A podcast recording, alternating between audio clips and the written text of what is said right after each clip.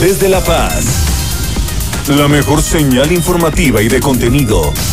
El Heraldo Radio XHB CPZ FM en el 95.1 de FM. Con la H que sí suena y ahora también se escucha.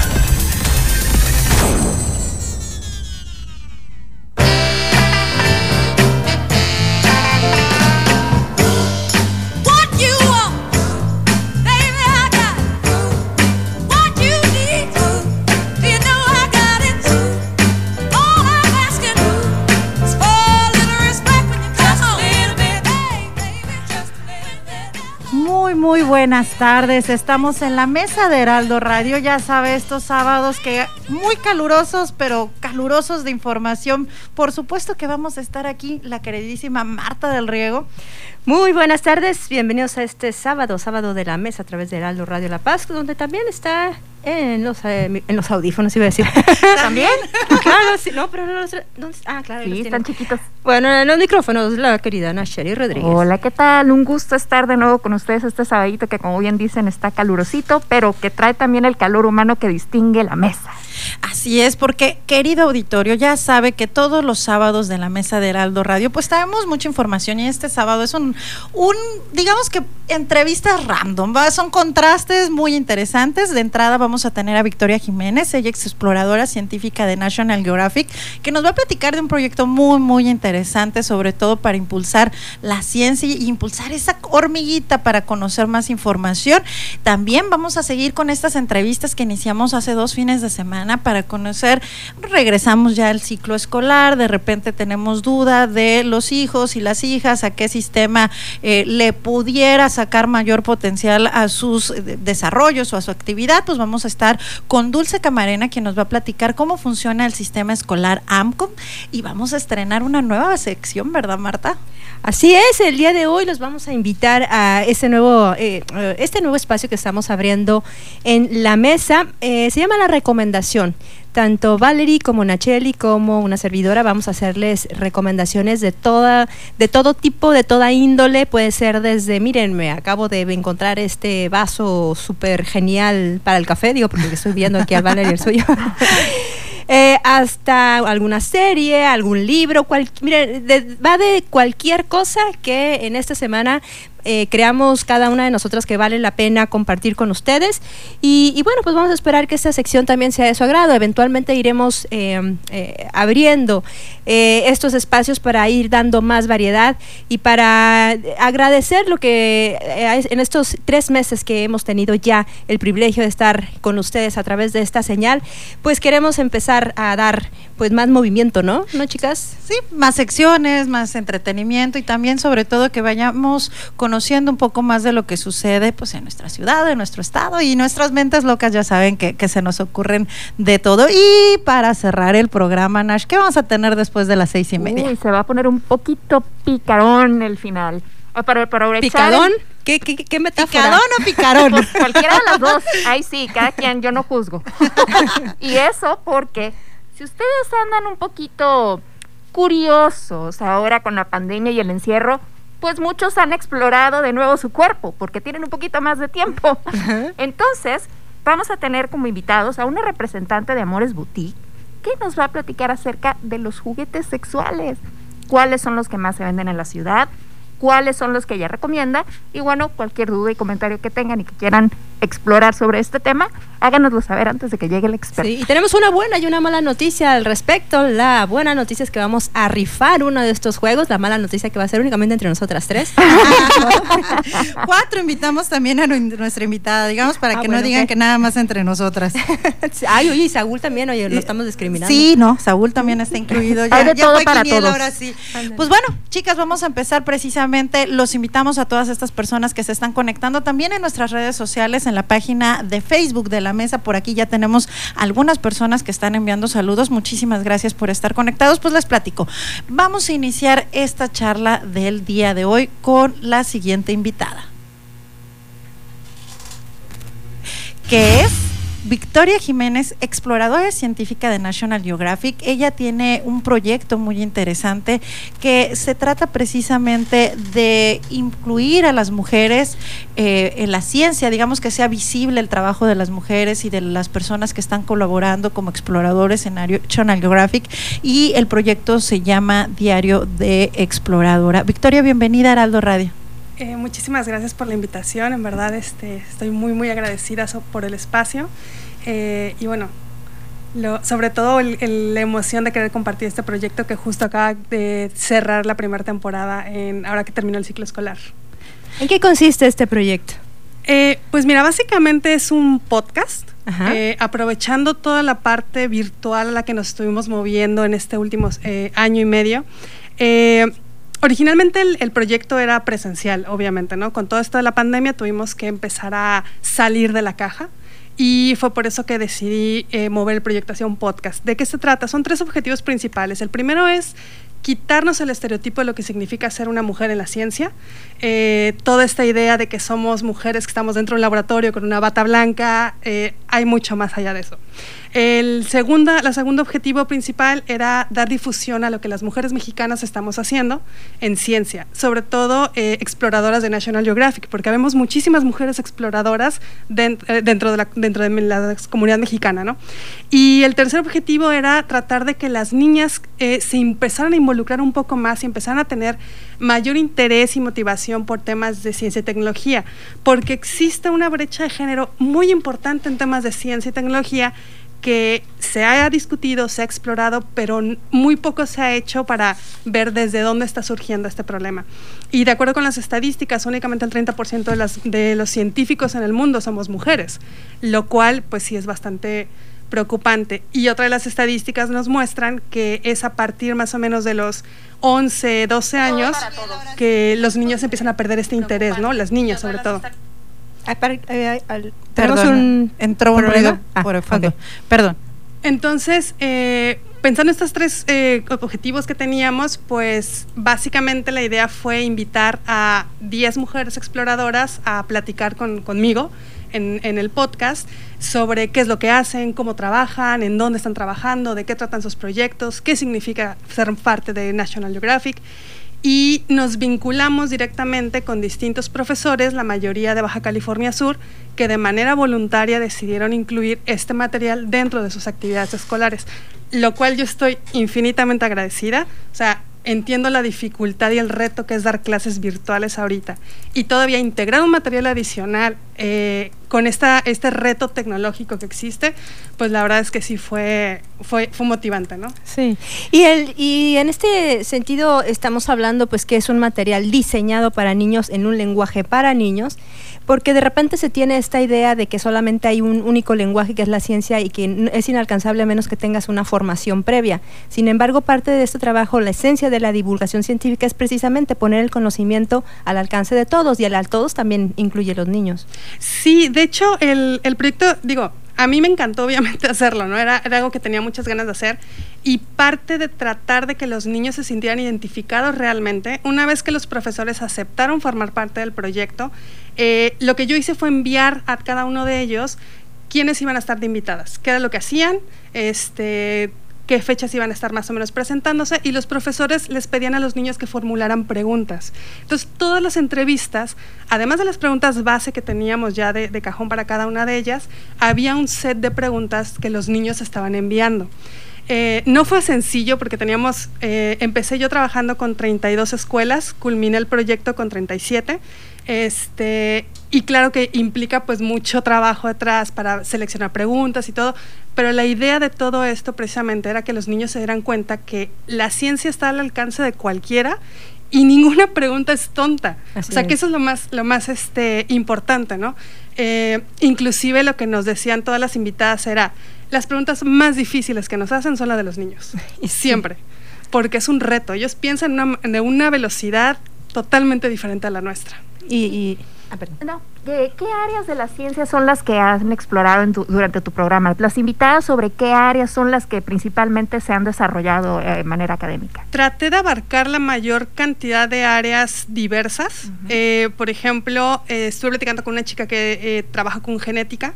Ella está en el proyecto Genographic de National Geographic que busca rastrear a partir de la genética de cómo se poblan los continentes.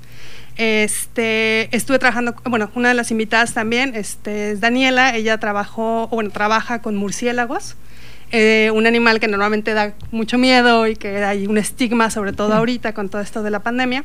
Entonces, ella nos explicaba pues el trabajo, los beneficios que ofrecen, etcétera. Eh, tengo biólogas marinas, tengo gente que trabaja con sociología, este, bueno, obviamente estoy yo que, estaba como en la parte de, de la oceanología. Entonces te digo, traté de abarcar todas las posibilidades. Eh, una de las, por ejemplo, una de las invitadas que fue yo creo que de las que más me inspiró, eh, ella es veterinaria de fauna silvestre. Entonces, nosotros pensamos en veterinarios y pensamos en lo, clásico, en gatos, perros, ella tiene leones, tigres, o sea, toda esta fauna que uno ve literalmente en los programas. Entonces yo, yo justo le comentaba a ella de, yo crecí viendo esos programas, ¿no? Y de repente conocer a alguien y a una mujer mexicana que está trabajando, que se va por el mundo entero a, hacer este tipo de, trabajo, pues es impresionante. A mí, la verdad es que estuve fascinada. Y es que en esta parte yo creo que es fundamental. Eh, qué edades de niños estuvieron participando? Me interesa mucho porque finalmente cuando son niños de repente no sabemos qué alcance tienen estos tipos de sueños, este tipo de ejemplos y la posibilidad de que vean en alguien tangible, como las investigadoras que estuvieron participando, la posibilidad real de ellas mismas ser en un futuro científicas. Mira, eh, yo me estuve enfocando en alumnos entre cuarto y sexto de primaria eh, hay, una razón detrás, ¿no? No, no fue eh, por azar. Eh, existe material científico y material de divulgación para niños preescolares y primeros años de primaria. Eso existe. existe material científico y de divulgación para alumnos de secundaria preparatoria, pero hay este rango de edades entre los 7 y 12 años que parece que los dejamos ahí perdidos, ¿no? Eh, entonces fue la razón por la que empecé a tomar ese sector en el particular, porque claro, si ya estamos hablando que la secundaria, las niñas ya perdieron mucha de la motivación por ciencia y tecnología, entonces hay que estar un paso atrás de, para poder motivarlas, ¿no? para poder mostrarles el mundo y sobre todo quitarnos esta venda de los ojos de no estamos todo el día en el laboratorio, o sea, la gran mayoría de las que hacemos ciencia realmente hacemos mucho más allá del laboratorio, ¿no? Y aparte la importancia de empezar a meter el gusanito del pensamiento crítico, el pensamiento analítico, el deductivo, o sea, eso, es otra forma de, modelar nuestra mente la ciencia y si eso empieza o podemos generar el interés desde edades pequeñas, eh, dijes tú, bueno, ok, a lo mejor no se dedican a la ciencia, pero al menos, al menos ya hay como, eh, sabes que existe una manera distinta de cómo acercarse al conocimiento y más. Y yo creo que ahora, eh, y hablo un pequeño paréntesis, toma más sentido, porque por ejemplo lo vemos ahora en la pandemia, ¿no? Cuánta información o desinformación no hay, y como no tenemos ese pensamiento de cuestionarnos, de, no tener bases científicas muy primarias, que no necesariamente tienes que ser estar en el laboratorio, pues no puedes discernir, entonces te meten cada información y miedos y demás, porque no sabemos cómo acudir a las fuentes, no, no tenemos este principio ¿no? de, pregunta como es lo de la ciencia, el pensamiento científico. Sí, es, un problema muy grave, ¿no? Sobre todo, justo como lo mencionas ahorita, con toda la pandemia, la cantidad de desinformación que empezó a haber. Y si a eso le agregas el estrés de haber pasado, el mundo de los niños cambió, digo el de todos, ¿no? Pero el de los niños más drásticamente porque ellos de plano se vieron limitados a nada. O sea, uno como adulto podía salir al supermercado, podía ir a la tienda, pero ellos nada. Pasa su mundo a completamente virtual en un minuto. Y eh, de un día para otro dejan de ver a sus amigos, de un día para otro dejan de ver a familiares, etcétera, dejan de salir a sus actividades y se empiezan a volcar todo su medio de información son los, los medios digitales. Y que son malos, en su mayoría. Porque la verdad, fue, perdón, acá hago una autocrítica, los medios de comunicación hemos entendido cuál es nuestro compromiso y nuestra responsabilidad de poder transmitir información relacionada con ciencia y con salud. Desafortunadamente se nos van las eh, ¿cómo te diré? Las, las, las cabas al monte para buscar los clics y tenemos a una sociedad aterrada que no razona, que no entiende de principios, eh, perdón, ya me estoy proyectando, ¿no? Pero bueno, pero continúa. No, no, no, es que, es que va todo esto relacionado, ¿no? O sea, en realidad, este proyecto lo empecé a concebir muchísimo tiempo atrás. Eh, justo empieza el tema de la pandemia, justo empiezo yo a ver este tipo de desinformación que existe. Ya tengo en el medio, o bueno, más bien ya tengo haciendo divulgación varios años, eh, casi cuatro años. Eh, y una de mis principales preocupaciones, precisamente cuando surge el, el problema de la pandemia, es que, volvemos a lo mismo, hay un sector de la población que son este de rango de edad de niños bien específico al que no se está atendiendo. Así es. Y era un sector de la población súper vulnerable porque estamos hablando de una edad en la que están pasando la pubertad, en la que están con un montón de cosas en la cabeza, que son súper fáciles de, de manipular en redes sociales, etcétera y no están teniendo información adecuada. Entonces, en ese entonces, lo que, lo que yo hice, bueno, justo con, con, mi hija, tengo una niña que ahorita tiene 12 años, creamos un proyecto de divulgación que era eh, audiovisual para hablar de temas COVID, ¿no? O sea, todo lo que implicaba qué es, la, qué es el coronavirus, qué es la pandemia, cómo surge, eh, qué es lo del famosísimo aplanar sobre la curva que tanto se discutió y todo esto y se debatió era una manera de, contribuir un poco con, lo que estaba sucediendo, ¿no? Entonces, vuelve a lo mismo, o sea, creo que es bien importante que nunca perdamos de, de, vista el objetivo que tenemos. Mi objetivo siempre es la divulgación de la ciencia. Sea o yo no la experta en el área, siempre puedes encontrar expertos. Y esta parte que señales es fundamental. De hecho, aquí una persona en la página Facebook nos dice, sorprendente que algunas personas ni siquiera analicen un poco los temas, en este caso el COVID, y se quedan con la poca información que leen en las páginas falsas. Muchas gracias, Víctor. Saludos. Y, y, vamos rescatando un poquito el proyecto. Diario de Exploradora, entonces son estas entrevistas que llevan distintos temas muy específicos del área donde mujeres se desempeñan en la investigación. Y yo te voy a preguntar algo muy importante, porque para el auditorio que nos estén escuchando, por ahí hay una niña que tiene muchas ganas de ser investigadora, pero finalmente lo ve como algo irreal. ¿Cómo se nace o cómo llegas tú a la ciencia? Mira, es bien curioso porque eh, mucha de la gente que yo conozco, sobre todo mujeres que están en ciencia, siempre me han dicho, pues es que mi mamá o mi papá son científicos, etcétera. En mi caso no lo son, este, pero yo tuve la ventaja y la fortuna de que nunca me dijeron que no.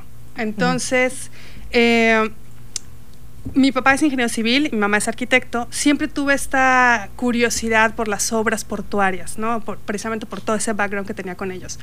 Eh, el mar me encantaba, me fascina todavía hasta la fecha, ¿no? Obviamente. Eh, pero tenía claro que no quería ser bióloga marina. O sea, eso no era lo mío. Respeto muchísimo a los biólogos marinos, la verdad es que es lo, que ellos hacen es impresionante. Empecé a investigar mucho, empecé a buscar eh, y llega un punto en el que estás en la preparatoria decidiendo qué es lo que quieres hacer y todo esto. Y me encuentro unas entrevistas, la primera de ellas fue en una revista a Don Wash. él es oceanógrafo de la Armada de Estados Unidos. Eh, él hablaba sobre toda esta exploración submarina, las zonas donde nunca nadie había llegado, y bueno, el famoso Tristy, todo, toda esa exploración impresionante, ¿no? Las fosas de las Marianas. Y la verdad es que te inspira, o sea, te motiva mucho y dices, yo quiero hacer eso y quiero conocer y quiero estar ahí. Eh, empecé a investigar en dónde podía estudiar oceanología eh, aquí en México.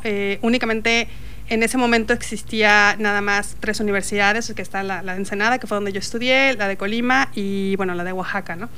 Eh, me fui a Ensenada sin, sin, conocer a nadie, nunca había estado en Ensenada. Eh, yo no sé cómo mis papás me dejaron irme, la verdad. Es impresionante, ¿no? Y se los agradezco infinitamente. Eh, y, y, así fue que empezó, ¿no? La, la curiosidad. Sobre todo era un tema de ya traía ese, ese gusto por querer conocer qué estaba sucediendo en el océano. Y influye mucho cómo te motiva la gente, influye mucho el apoyo que tienes de tu familia. Yo lo que le puedo decir a los papás, y se lo digo a los papás de todos mis amigos, ¿no? O sea, nunca limites a tus hijos, o sea, sí todos queremos la casa limpia, sí todos queremos la ropa que nos ensucie, sí queremos que los zapatos les dure eternamente, pero si hacemos eso, estamos coartando de tajo la curiosidad que ellos están eh, formándose en ese momento. Y al final del día, un niño es un científico. Así es, o sea, todos los niños son científicos. Exactamente. Entonces, así básicamente fue como surgió. Eh, y digo, ¿cómo llego yo ya a, la posición donde estoy ahorita, ¿no? De National Geographic, que no voy a decir que estoy, soy el top de científicos, ni mucho menos. Eh, es un privilegio, obviamente, muy grande y es una enorme responsabilidad. y una gran tradición, o sea, escuchamos el nombre de National Geographic y quieras o no, es un referente. sí, claro. Entonces, yo lo que sí puedo decirles es que no, no es imposible, ¿no? O sea, existen inclusive convocatorias diseñadas para adolescentes para que entren dentro de lo que es la, familia National Geographic. O sea, hay material y todo. ¿Y en tu caso cómo se puede acceder al material que, que ustedes tienen? Eh, mira, si ¿Se tú pueden en contacto contigo o está abierto a eh, bueno, eh, si te refieres a lo del diario Exploradora, todo a todo, queremos todo aquí. este, bueno, todos los recursos que ofrece National Geographic están eh, disponibles, abiertos al público en la página de National Geographic. Muy bien. Ahí uno puede meterse, es cuestión de entrar, buscar este, la información. Eh, solo quiero recalcar algo y que me gusta hacerlo siempre, ¿no? Sobre todo para quitarnos igual estigmas y estereotipos no todos los exploradores son científicos, no todos los exploradores están metidos en la selva o en el medio de un, submarino. Eso es bien importante porque quiero recalcar algo. Hay exploradores profesores, educadores, hay una sección especial para ellos, hay una sección especial para los exploradores eh, que hacen videos, que hacen fotografía, que cuentan historias. Eh, básicamente hay un espacio para cualquiera que quiera contar algo y hacer algo por, pues, positivo y cambiar lo que estamos viviendo, ¿no? Eh, con, eso en mente, hay muchos recursos también dentro de la página para que puedan acceder tanto profesores como alumnos, eh, gente que quiera tomar cursos para capacitarse para, no sé, fotografías, videos, educación ambiental, conocer más de alguna especie en particular. Entonces, el, el chiste es meterse y tomarse un tiempo, explorar, exactamente. Eso, es por un lado. Ahora, para el proyecto en particular de Diario Exploradora, eh, se encuentra alojado en Spotify, en YouTube. Eh, en los dos los puedes buscar así, Diario de Exploradora. Y en mis redes sociales puedes buscarlo eh, con el hashtag Diario de Exploradora o Mujeres en la Ciencia, cualquiera de los dos. Ah, pues muchísimas gracias, Victoria. Por aquí te manda saludos la queridísima Úrsula Lucero, que nos estamos peleando el amor ahí entre las dos, pero te manda saludos en este momento a ti. Ah, bueno, muchísimas gracias, Úrsula. Quique, Jesús y las demás personas que nos están acompañando también aquí en nuestra, eh, eh, en nuestra transmisión. Pues a todos les agradecemos mucho que nos hayan acompañado. Diario de Exploradora, esa es la liga o alguna otra página donde puedan seguirte. Así directamente, Diario de Exploradora en Spotify, en YouTube, están ahí todos los, episodios ahorita. Eh, y bueno, en redes sociales con el hashtag también los puedes encontrar, tanto en Instagram como en Facebook. Pues muchísimas gracias Vicky por habernos acompañado en esta mesa de Heraldo Radio. Espero que te haya gustado y sobre todo que invitamos a todo el auditorio que nos está escuchando. Ya saben, Diario de Exploradora conozcan, no todos los exploradores traen sombrero de Indiana Jones, ténganlo por seguro. Hay muchas mujeres que están también colaborando de manera eh, en proyectos científicos y que es importante visibilizar este trabajo que se está realizando. Así que nos vamos a ir un pequeño corte aquí en la mesa de Heraldo Radio y regresamos en un momentito más. Estás escuchando el Heraldo Radio. XHB CPZ FM en el 95.1 FM, transmitiendo con 25.000 watts de potencia desde Ignacio Allende 530, zona central, código postal 23.000, Plaza Allende L12, La Paz, Baja California Sur. Heraldo Radio La Paz, una estación de Heraldo Media Group.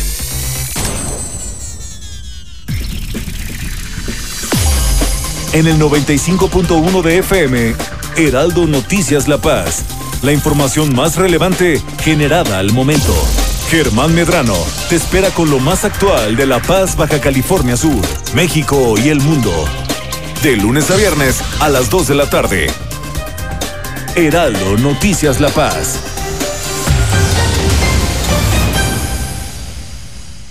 Sergio Sarmiento y Lupita Juárez El presidente López Obrador dijo esta mañana que va a presentar un decreto para liberar a presos en cárceles federales en distintas circunstancias. Por ejemplo, a quienes no han sido sentenciados, pero que llevan más de 10 años en la cárcel sin sentencia.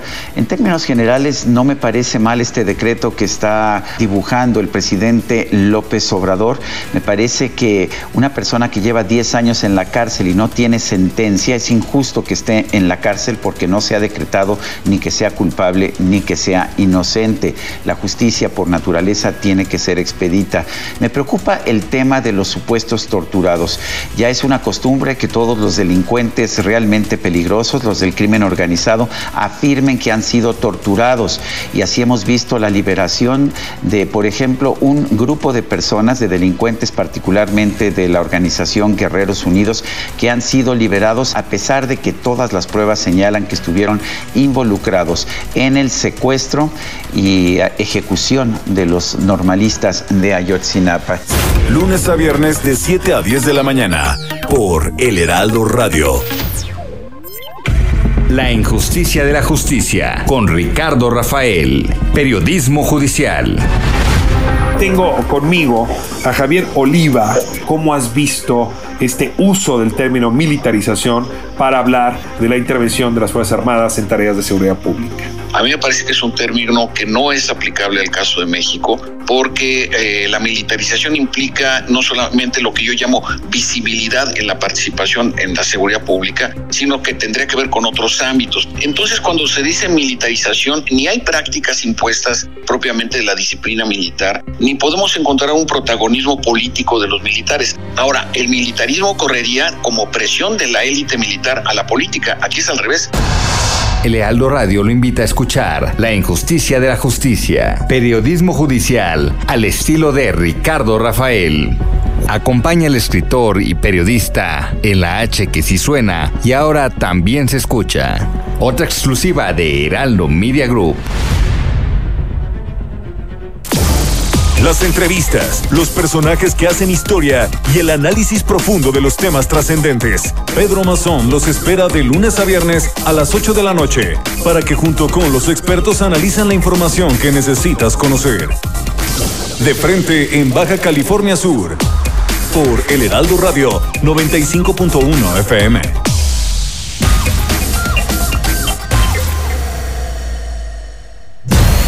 Heraldo Radio La Paz. Con la H que sí suena y ahora también se escucha.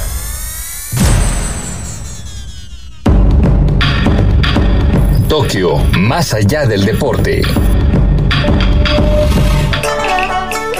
No todas las casas japonesas tenían bañeras en la antigüedad, razón por la cual se construían grandes baños públicos en el vecindario. Con la ayuda de aguas termales, estos baños servían para que el pueblo nipón acudiera gustoso a relajarse, disfrutar de un baño caliente y socializar con sus vecinos. Fue una práctica muy común y muy disfrutada por los japoneses durante muchos siglos y que con el paso del tiempo ha continuado vigente, a pesar de que, claro, hoy todos tienen duchas y bañeras privados en sus propios hogares. Tokio, más allá del deporte.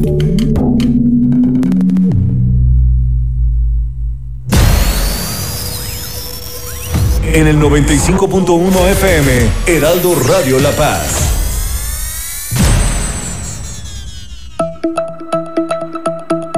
En el Heraldo Media Group, no bajamos la guardia. Evitemos reuniones grupales y en lugares cerrados. Son situaciones de riesgo aunque estemos guardando sana distancia y estemos vacunados contra el COVID-19. Según estudios realmente importantes, serios, un portador de la variante Delta podría contagiarte en periodos realmente cortos, es más, incluso en segundos. Su servidor Javier Solórzano le recuerda que hashtag seguimos en pandemia, hashtag no te confíes y no olvidemos, evitemos reuniones grupales y en lugares cerrados y no dejemos de usar el cubreboca.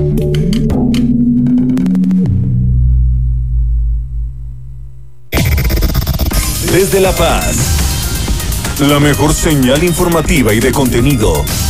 El Heraldo Radio XHB CPZ FM en el 95.1 de FM. Con la H que sí suena y ahora también se escucha.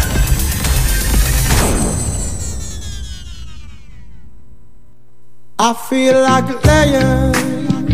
I'm so strong.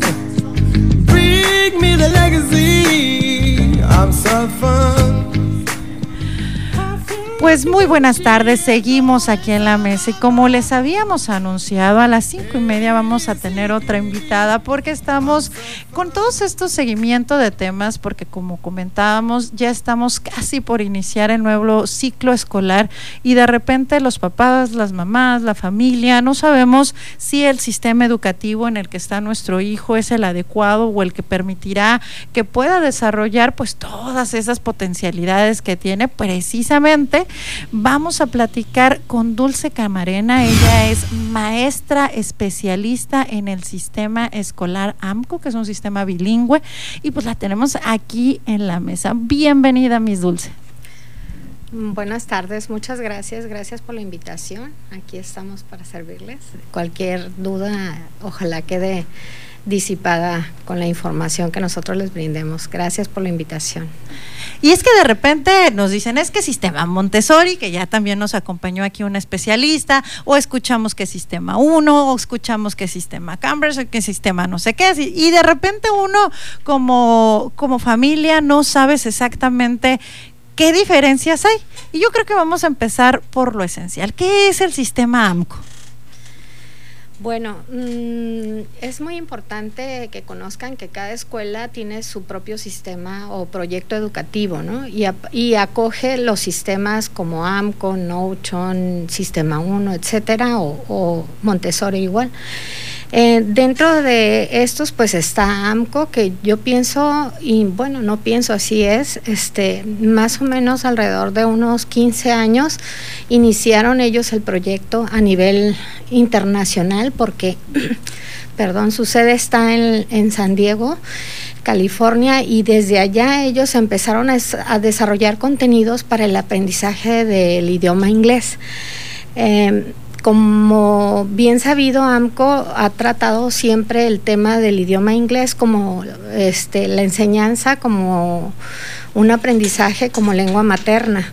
En la actualidad podemos concebir que el sistema AMCO es parte de una investigación e implementación innovadora que acoge a, a toda la parte de desarrollo emocional e intelectual de los niños, fijando siempre la parte de desarrollo emocional y la parte también de inteligencias múltiples. Para AMCO la parte de, de la inteligencia emocional es muy importante porque su principal objetivo es hacer niños felices. Pero el enfoque principalmente de AMCO es sobre la educación en inglés o es la parte... Inició en, en su enfoque en la parte de inglés y posteriormente fue a, a, la parte de español. Nosotros este, tenemos con AMCO desde, desde sus inicios, ahorita tenemos un colegio con que lleva ese sistema y en el otro colegio llevamos otro sistema que pues a la par pues ha sido interesante el desarrollo de cada uno de ellos. Pero, pero sí, este, con AMCO estuvimos con ellos desde sus inicios, éramos nueve colegios cuando empezamos, ahorita está en todo el mundo, son más de dos mil colegios que pertenecen a este sistema de aquí a nivel nacional y a nivel internacional pues son muchísimos más, está en Europa, en América Latina. Entonces, en... entonces eh, podríamos eh, decir que el sistema AMCO lo que hace es eh, además de desarrollar la, la, habilidad de una segunda lengua, aprendiéndola a partir de un proceso como se aprende la lengua materna, se incorporan también los conocimientos necesarios para cursar eh, la, la, digamos, la formación ya sea de primaria, secundaria y demás. Sí, esto, sí? A cursar la formación académica en el área de español en sus este en todas sus materias de acuerdo al Plan Nacional de Educación. ¿Cómo sería, por ejemplo, perdón, un día en un sistema AMCO? Eh, un día es regularmente es medio día en español y medio día en inglés. Eh, este, cuando están las maestras trabajando en español, están viendo la gran, la importancia mucho de este sistema es que son temas innovadores de la actualidad que los niños están viviendo y eso les permite emocionarse y darse cuenta que la información que está afuera, ellos también la pueden conocer dentro de su salón de clase y relacionarla con los contenidos que están tratando con el día a día. Y, el- y en este caso, ah, perdón, Nash, te No, interrumpí, no, adelante, adelante. Eh, por ejemplo, un niño que, que llega por primera vez a un aula, estoy pensando en un niño en primer año, ¿no? Que es su primera experiencia dentro de la primaria y él desde estas edades ya se empiezan a incorporar con estas clases en inglés.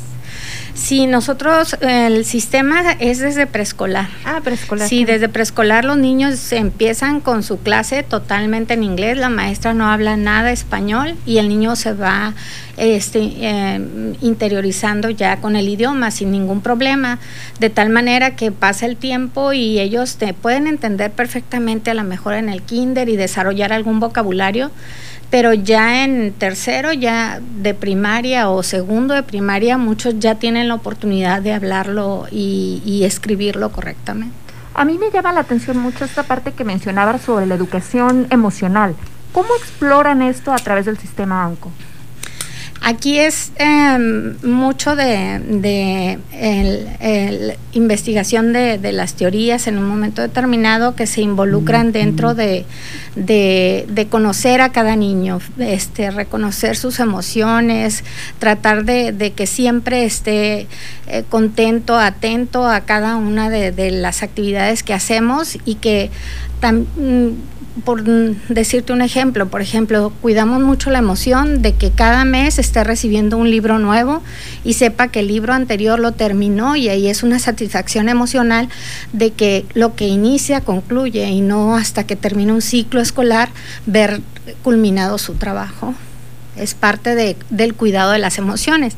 También trabaja mucho AMCO lo que son las inteligencias múltiples, detectar qué inteligencia tiene desarrollada más un alumno para buscar cómo poderle impartir ese contenido que pudiera ser eh, la inteligencia kinestésica y, por, y si estás dando eh, historia de México y quieren conocer acerca de un tema, pues entonces a lo mejor con una obra de teatro te va a entender mejor a que estés como maestro, hable y hable, sin que el niño lo viva como tal.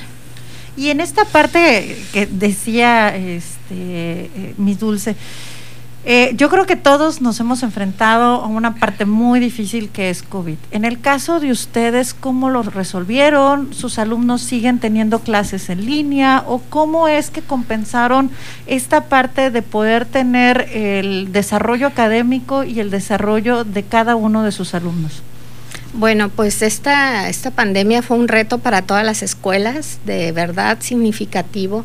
Muchos padres pudieran pensar que es algo más económico porque ellos los están viendo en casa, pero fue un trabajo arduo. Tuvimos que desaprender lo aprendido y aprender cosas nuevas para captar y llamar la atención del alumno y poder estar centrado en contenidos y demás. Fue un trabajo titánico realmente el de nuestros maestros, admirable, tan solo con el hecho de habernos brindado un espacio en sus hogares y, entrar a sus casas este, de la manera en lo que lo hicimos durante año y medio casi, es una oportunidad muy grande y muy buena. Eh, que para nosotros es significativa por parte de nuestros maestros que no podíamos soltar de la mano. Eh, en esta pandemia nos dio la oportunidad de darnos cuenta que podemos desarrollar en ellos muchas actividades, pero sí nos limitaba mucho el no tenerlos cerca porque el espacio o el contacto físico es muy importante y la socialización igual. O sea, notábamos que algún niño estaba triste y tratábamos de hablar con ellos, pero cómo decirle todo va a estar bien y acercarnos de la manera en lo que, lo que en la que la hacíamos en la escuela es muy difícil. En, bajo este tener, tenor nos fuimos organizando poco a poco. Desde el día uno nuestros alumnos no dejaron de tener sus clases, siempre estuvieron cubriendo todas sus necesidades de acuerdo a la organización que se estableció por parte del colegio. Y sí, en general realmente pues es una satisfacción el, lo que se ha venido cumpliendo hasta el día de hoy y muchos retos todavía por delante de pensar en un modelo híbrido estaríamos en posibilidades el colegio porque tenemos toda la instalación necesaria para que esto suceda y lo único es este esperar las indicaciones de la Secretaría de Educación Pública. Y en cuanto a la respuesta de los niños, este, que se ha explorado esta situación este, en casa, ¿cómo les ha funcionado? ¿Ha habido eh, avances significativos dentro de su educación o dirían que se ha presentado un retroceso? Mm, nosotros consideramos que mm, no se logró tanto como hubiéramos querido si los hubiéramos tenido presencial y lo que más nos preocupaba era, la parte socioemocional. Todos los días era estarlos cuidando en esa parte al grado de implementar una, una clase ya constante donde pudieran estar en contacto con, con una psicóloga que, que, que pudieran ellos estar platicando pero sí la, la, lo académico se, se, abarcó en todos los aspectos, les dio oportunidad a nuestros alumnos de participar en Olimpiadas de Matemáticas, obteniendo resultados sobresalientes durante este periodo, entonces quiere decir que en algún momento esto este, les sirvió mucho a ellos y, y, no dejaron de aprender. Y es que este tipo de, de, estilo en el que se está llevando la educación ahorita, pues tiene sus desventajas, pero también tiene varias ventajas como esto, ¿no? Se claro. abren más canales en los que pueden explorar también los niños y también materiales que se pueden implementar Utilizar, para, para, claro. Ajá. Sí, aquí la parte muy importante es que, que no era algo que nosotros hubiéramos deseado que ocurriera, pero fue lo más, lo más viable. O claro, sea, o sea, no fue lo deseable, fue lo posible, sí, ¿no? Lo que pasó. Así es. Entonces, necesariamente nos, nosotros en lo posible, como decía tu compañera, nosotros tratamos de, de, que esto fuera un poco más llevadero y, y fue la forma en la que estuvimos trabajando. ¿Y hay alguna otra parte de materias de que acompañen a los alumnos? Digo, porque estoy escuchando que la parte eh, de inglés y español finalmente vendrían siendo más o menos las mismas materias, ¿no? Eh, supongo que ha de ser vocabulario, eh, lenguaje. ¿Y hay algún otro tipo de materias que les den a ustedes a sus alumnos? Sí, dentro del proyecto educativo ya como tal está este, la parte de robótica que nos ha permitido destacar a nivel internacional. Este, nuestros alumnos hace tres años tuvieron la oportunidad de obtener el segundo lugar al nivel internacional en robótica. A nivel nacional también se han sacado excelentes lugares. En matemáticas pues también está. Eh, tenemos la parte de música, arte, francés, también se les imparte a nuestros niños y educación física como tal. Pero sí, realmente la parte de valores también que los acoge en toda esta parte de lo socioemocional que tenemos que tener mucho cuidado eh, con el día a día. Sabemos que nuestros niños nos necesitan aún más en, ante esta situación, entonces también eso se ha conformado y se ha tratado de cuidar muchísimo. Ahorita en la preparación del nuevo ciclo escolar es un foco así muy grande que nosotros como institución hemos puesto muchísima atención para que esta parte se desarrolle um, con más este hincapié durante el ciclo escolar próximo.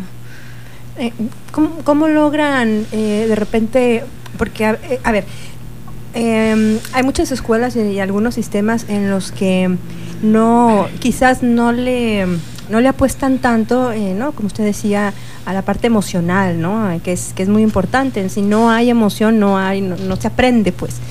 Y, y, en ese sentido a lo mejor hay, hay algunos sistemas en los que se carga demasiado a los niños con demasiadas tareas, con demasiadas asignaturas, ¿no? Hasta, no sé, chino, portugués y, y luego, no sé, astronomía, o sea, cosas que a lo mejor para la edad, en de, eh, dependiendo de las etapas, ¿no? Que hay etapas que son más lúdicas, otras, etcétera, etcétera. ¿Cómo, cómo el sistema ANCO logra eh, encontrar este, este equilibrio, equilibrio para que no haya estrés y sobrecarga en los niños, pero se puede que se pueda también cumplir con todos estos objetivos, ¿no?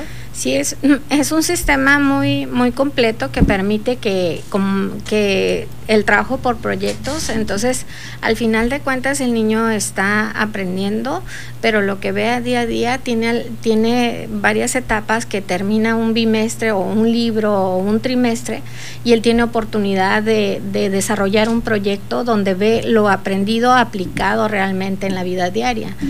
Entonces, esta parte le ayuda a que su carga sea menor porque él está emocionado trabajando por algo que aprendió en el día a día en la escuela. Tiene un sentido, ¿no? Sí, claro. Así es. Pues qué interesante. Yo, yo me gustaría, y de las personas que nos están escuchando aquí, la pregunta es, ¿cómo, ¿cuál sería el consejo para un papá o una mamá que esté interesada en, llevar a sus hijos a una escuela que tiene el sistema ANCO, particularmente en, el de usted, que es el Colegio María Fernanda? ¿Cómo sería o cuál, cuál sería la promoción que le dirías? A ver, el, el ANCO funciona, es mucho mejor por esto. Bueno, eh, nosotros eh, podríamos decirles que mm, como proyecto educativo les estamos ofreciendo una gama de oportunidades a los niños para que realmente sean felices. Y dentro de esa gama tratamos de que sean grupos pequeños, reducidos, con una educación personalizada, donde la atención pueda llevarse de, me- de mejor forma y que el niño se sienta en- en confianza de poder preguntar o que la maestra detecte sus necesidades. Eh, para poderle decir al padre de familia que nosotros podemos ser la oferta educativa que ellos necesitan, es decirles que mm, dentro de los valores principales de la escuela consideramos la familia como un pilar y que en cada una de las actividades que realizamos esté involucrada la familia como tal y que sin ellos como, como parte de, de- de ese trío que debemos conformar entre alumnos, padres de familia e institución, es fundamental que, que vayamos siempre de la mano. Entonces, sí, no es tanto como el sistema, es el proyecto educativo que ofrezca cada escuela para conformar este, la necesidad que como padre de familia tienes. Y es que de repente decimos, no, pues ya, digo, cuando estaban físicamente en las escuelas, muchos papás de repente dicen, dejo al niño y ya lo que sucedió en la escuela no es mi responsabilidad, ¿no? Entonces, es. qué importante lo que comentaba ahorita, esta parte de responsabilidad de, de los papás, ¿cómo la ha visto en, en esta temporada de pandemia, que además es otro reto? ¿Cómo ha visto involucrados a los padres de familia dentro del proceso educativo? Pues la verdad que mm, hemos visto mucho compromiso. Mm, Sabemos que muchos estaban muy estresados porque tenían que cumplir con la casa, el trabajo, la escuela, los hijos. O sea, fue demasiado trabajo, pero sí hubo mucho compromiso. Mucho al, al inicio fue difícil comprendernos y entendernos, pero con el paso del tiempo vimos a un gran equipo. Eh, en este colegio la plataforma de AMCO empezó un poquito después y nosotros eh, desde el día uno no dejamos de trabajar con todos los instrumentos este, tecnológicos que ya teníamos a disposición. Entonces, sí ha sido una labor titánica, pero el trabajo de los padres de familia fue fundamental para el funcionamiento de estas clases, muy activos en, cada una de sus preguntas, en sus necesidades. Eh, considero pudimos atenderlos en los chats donde tenían alguna duda acerca de alguna situación con los niños o alguna necesidad eh, importante que pudiera darse dentro del grupo. Entonces sí, sí este, considero que base fundamental para que esto funcionara si fueron los padres de familia realmente. O sea, realmente el trabajo que hicieron fue importantísimo, más con los niños pequeños que no podían dejarlos solos y así no se despegaban a un lado atendiendo casa, comida, eh, trabajo, o sea, sí, fue difícil. Hiciste Vaya. cara de su... es, es que quienes nos están escuchando radio no vieron la casa de Marta, pero cada vez que la, la maestra Dulce iba diciendo casa, niños, compromiso, este, las que tenemos hijos, pero más las que tenemos hijos pequeños, sufrieron.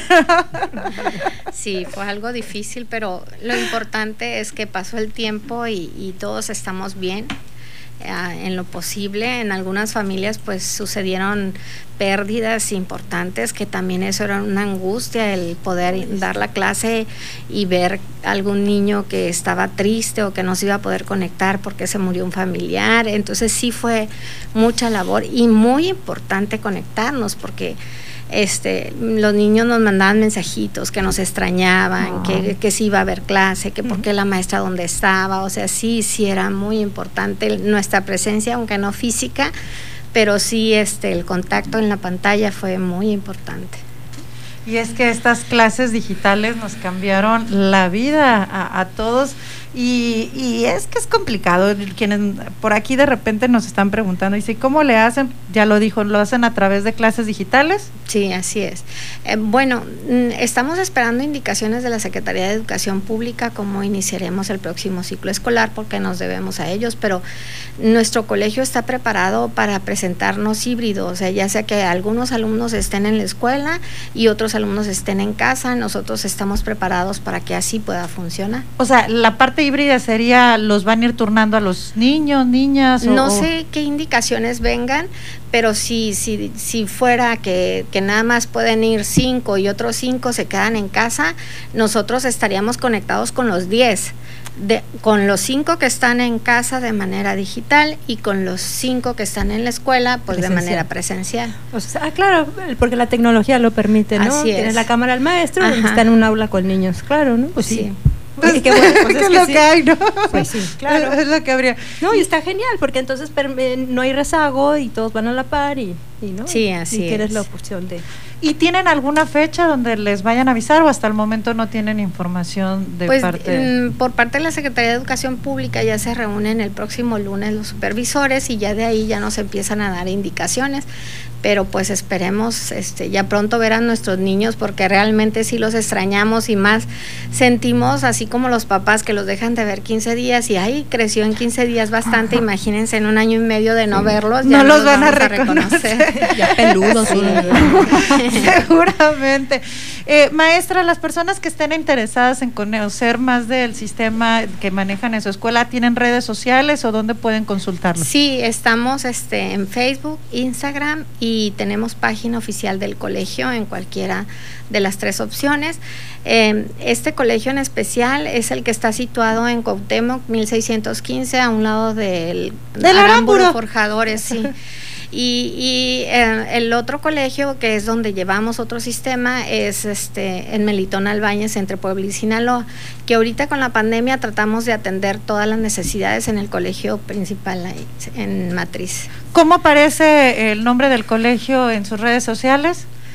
En las redes sociales está Colegio María Fernanda, Extensión Cuauhtémoc y, en, y, y el otro colegio es Colegio María Fernanda nada más.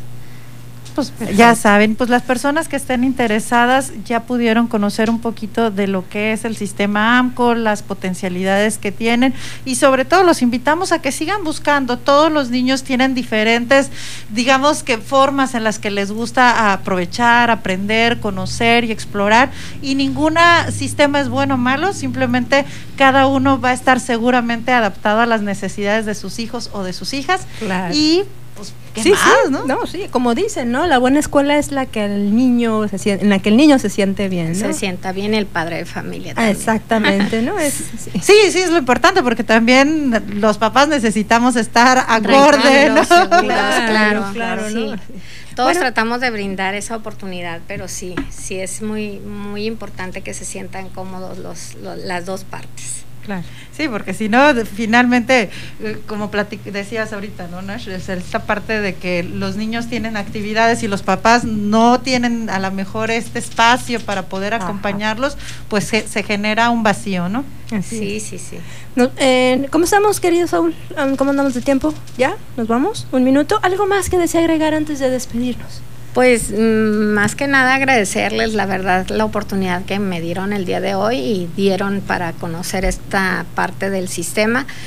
Eh, mm, agradezco mucho por parte del colegio y de todos nuestros maestros la invitación y esperamos este cualquier duda, cualquier información que requieran, estamos para servirles en nuestras instalaciones. Pues muchísimas gracias y también nuestro reconocimiento a todos los maestros, no tanto de- del colegio como a todos los maestros en general de todo el sistema que Y la también verdad a los maestros papás que este año la hicieron los muy nuevos bien. maestros, sí, los nuevos maestros. No, y- Sí. y, y yo creo que sí algo que aprendimos también los papás es que el ser maestro no es un trabajo, es una vocación. Sí. No cualquiera, no cualquiera. Sí, porque finalmente dices, ah, mira, lo dejas en la escuela y no eres consciente a lo mejor Del de esfuerzo. cómo es tu hijo o tu hija y dices, ay, es que a lo mejor el maestro no le explica bien, pero ya cuando los teníamos en casa dijimos, a ver, no es el maestro, algo está pasando y, y qué parte tan importante, ¿no? Que nos dimos cuenta que era el foco donde también como hogar, como ayudar. familia, teníamos que Claro, centrarnos y ayudar. Sí. Nos vamos, eh, muchísimas gracias. Nos No, vamos a una pausa, es muy breve, volvemos, estamos en la mesa.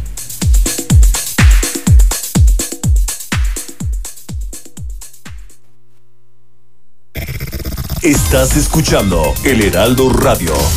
XHB CPZ FM en el 95.1 FM transmitiendo con 25.000 watts de potencia desde Ignacio Allende 530, zona central, código postal 23000, Plaza Allende L12, La Paz, Baja California Sur.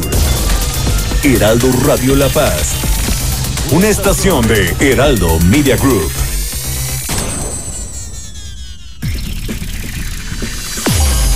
En el 95.1 de FM, Heraldo Noticias La Paz. La información más relevante generada al momento. Germán Medrano te espera con lo más actual de La Paz, Baja California Sur, México y el mundo. De lunes a viernes a las 2 de la tarde. Heraldo Noticias La Paz.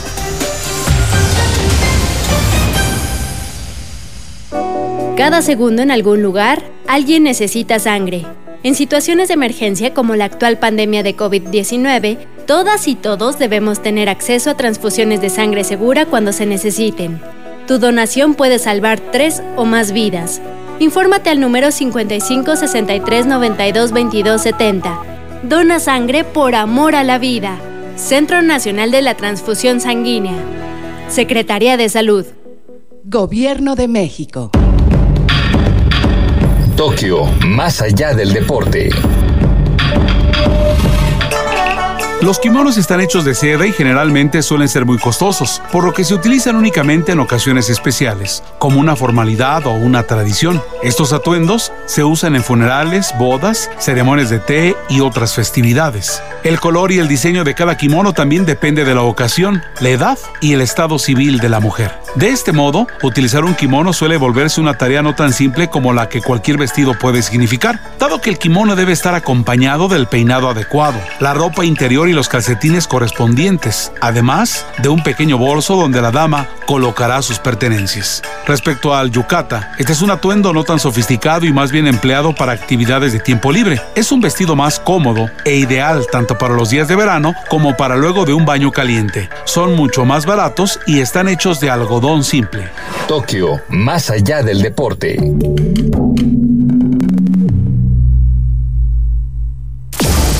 Las entrevistas, los personajes que hacen historia y el análisis profundo de los temas trascendentes. Pedro Mazón los espera de lunes a viernes a las 8 de la noche para que junto con los expertos analizan la información que necesitas conocer. De frente en Baja California Sur por El Heraldo Radio 95.1 FM.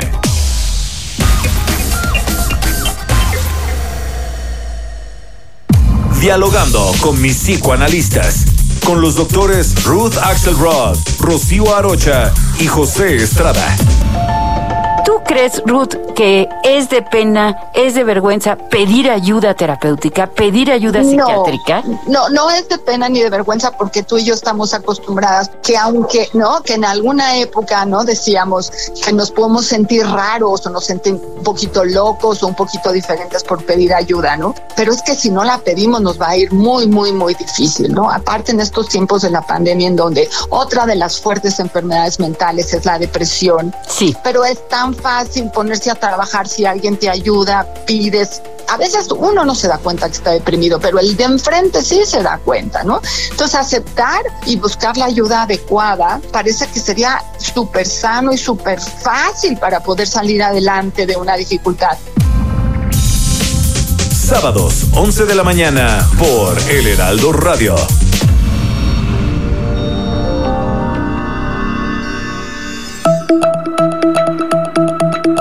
Heraldo Media Group no bajamos la guardia. La variante Delta es tres o cuatro veces más transmitible que el virus SARS-CoV-2. Es asociada a una mayor severidad y riesgo de hospitalización. Soy Mario Maldonado y recuerda que seguimos en pandemia. No te confíes.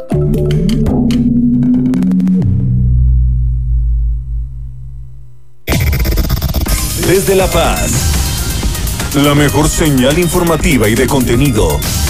El Heraldo Radio XHB CPZ FM en el 95.1 de FM. Con la H que sí suena y ahora también se escucha.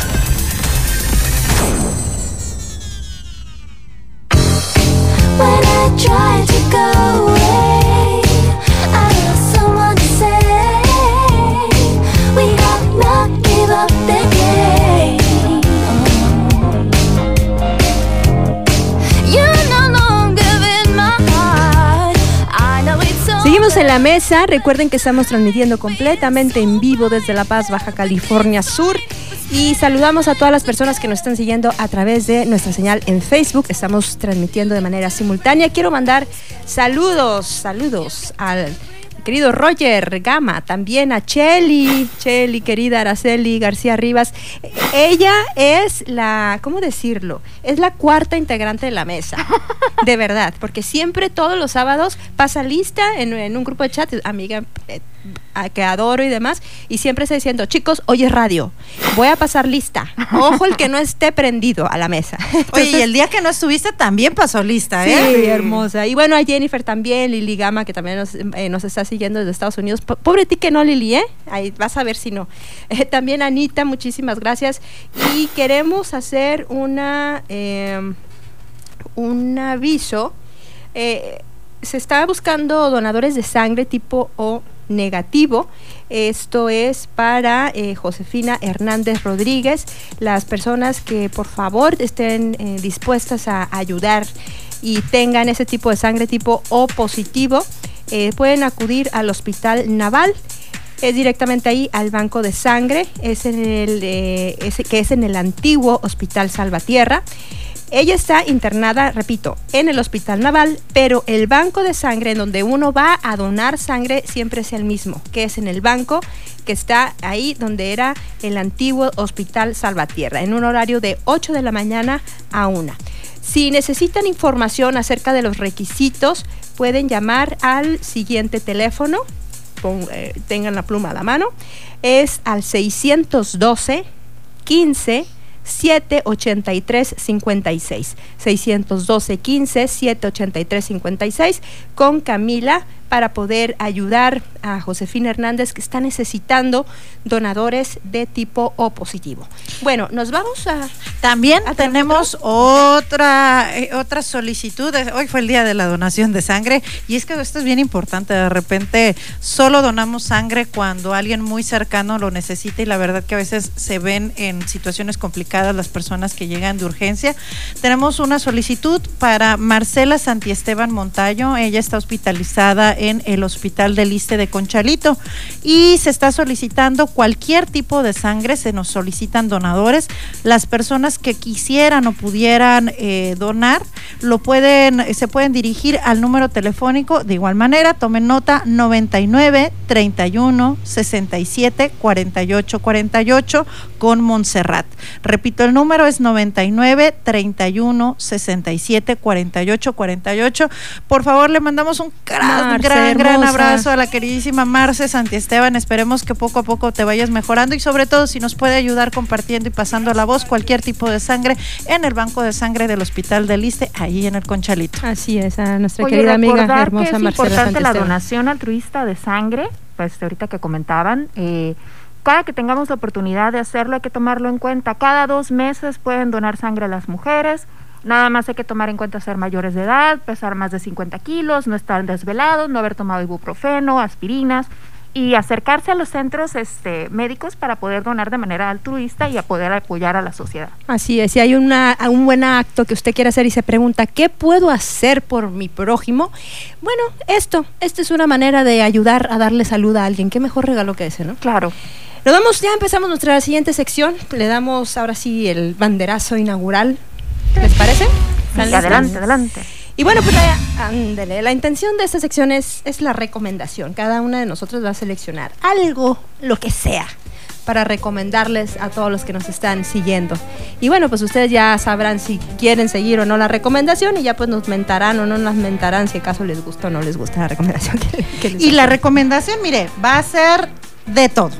Hoy puede ser una canción, puede ser un libro, puede ser un trapo, puede ser lo Todo. que Un se nos antoje, en pocas palabras.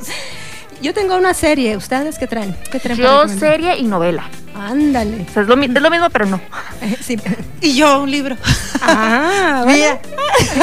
¿Y por dónde empezamos? Adelante. ¿Empiezo yo? Sí. Bueno, a, a ver, ahí me van. Ya ven que yo soy media larguera, así es que. me- No, dale, dale. Bueno, yo les vengo a recomendar una serie que la verdad a mí me fascinó. Me encantó. Es eh, I Know Much, This, is, eh, This Much Is True del 2000, del 2020. Eh, en español es La Innegable Verdad. Es una serie que ustedes la van a poder encontrar en la plataforma de HBO. Es una adaptación de la novela de Wally Lamb, que pues tenía el mismo nombre. Esa se publicó en los años 90 y de hecho la serie está ambientada ahí, en los años 90. El, es, el protagonista es uno de mis actores favoritos, mi amor platónico, mi permitido, lo sabe mi marido, así que me atrevo a decirlo, Mark Ruffalo, que me encanta este actor. Pero no el solo hecho que me encante es porque estoy recomendando esta serie, sino porque es la, la actuación que hace este señor es maravillosa, da cátedra, realmente cátedra.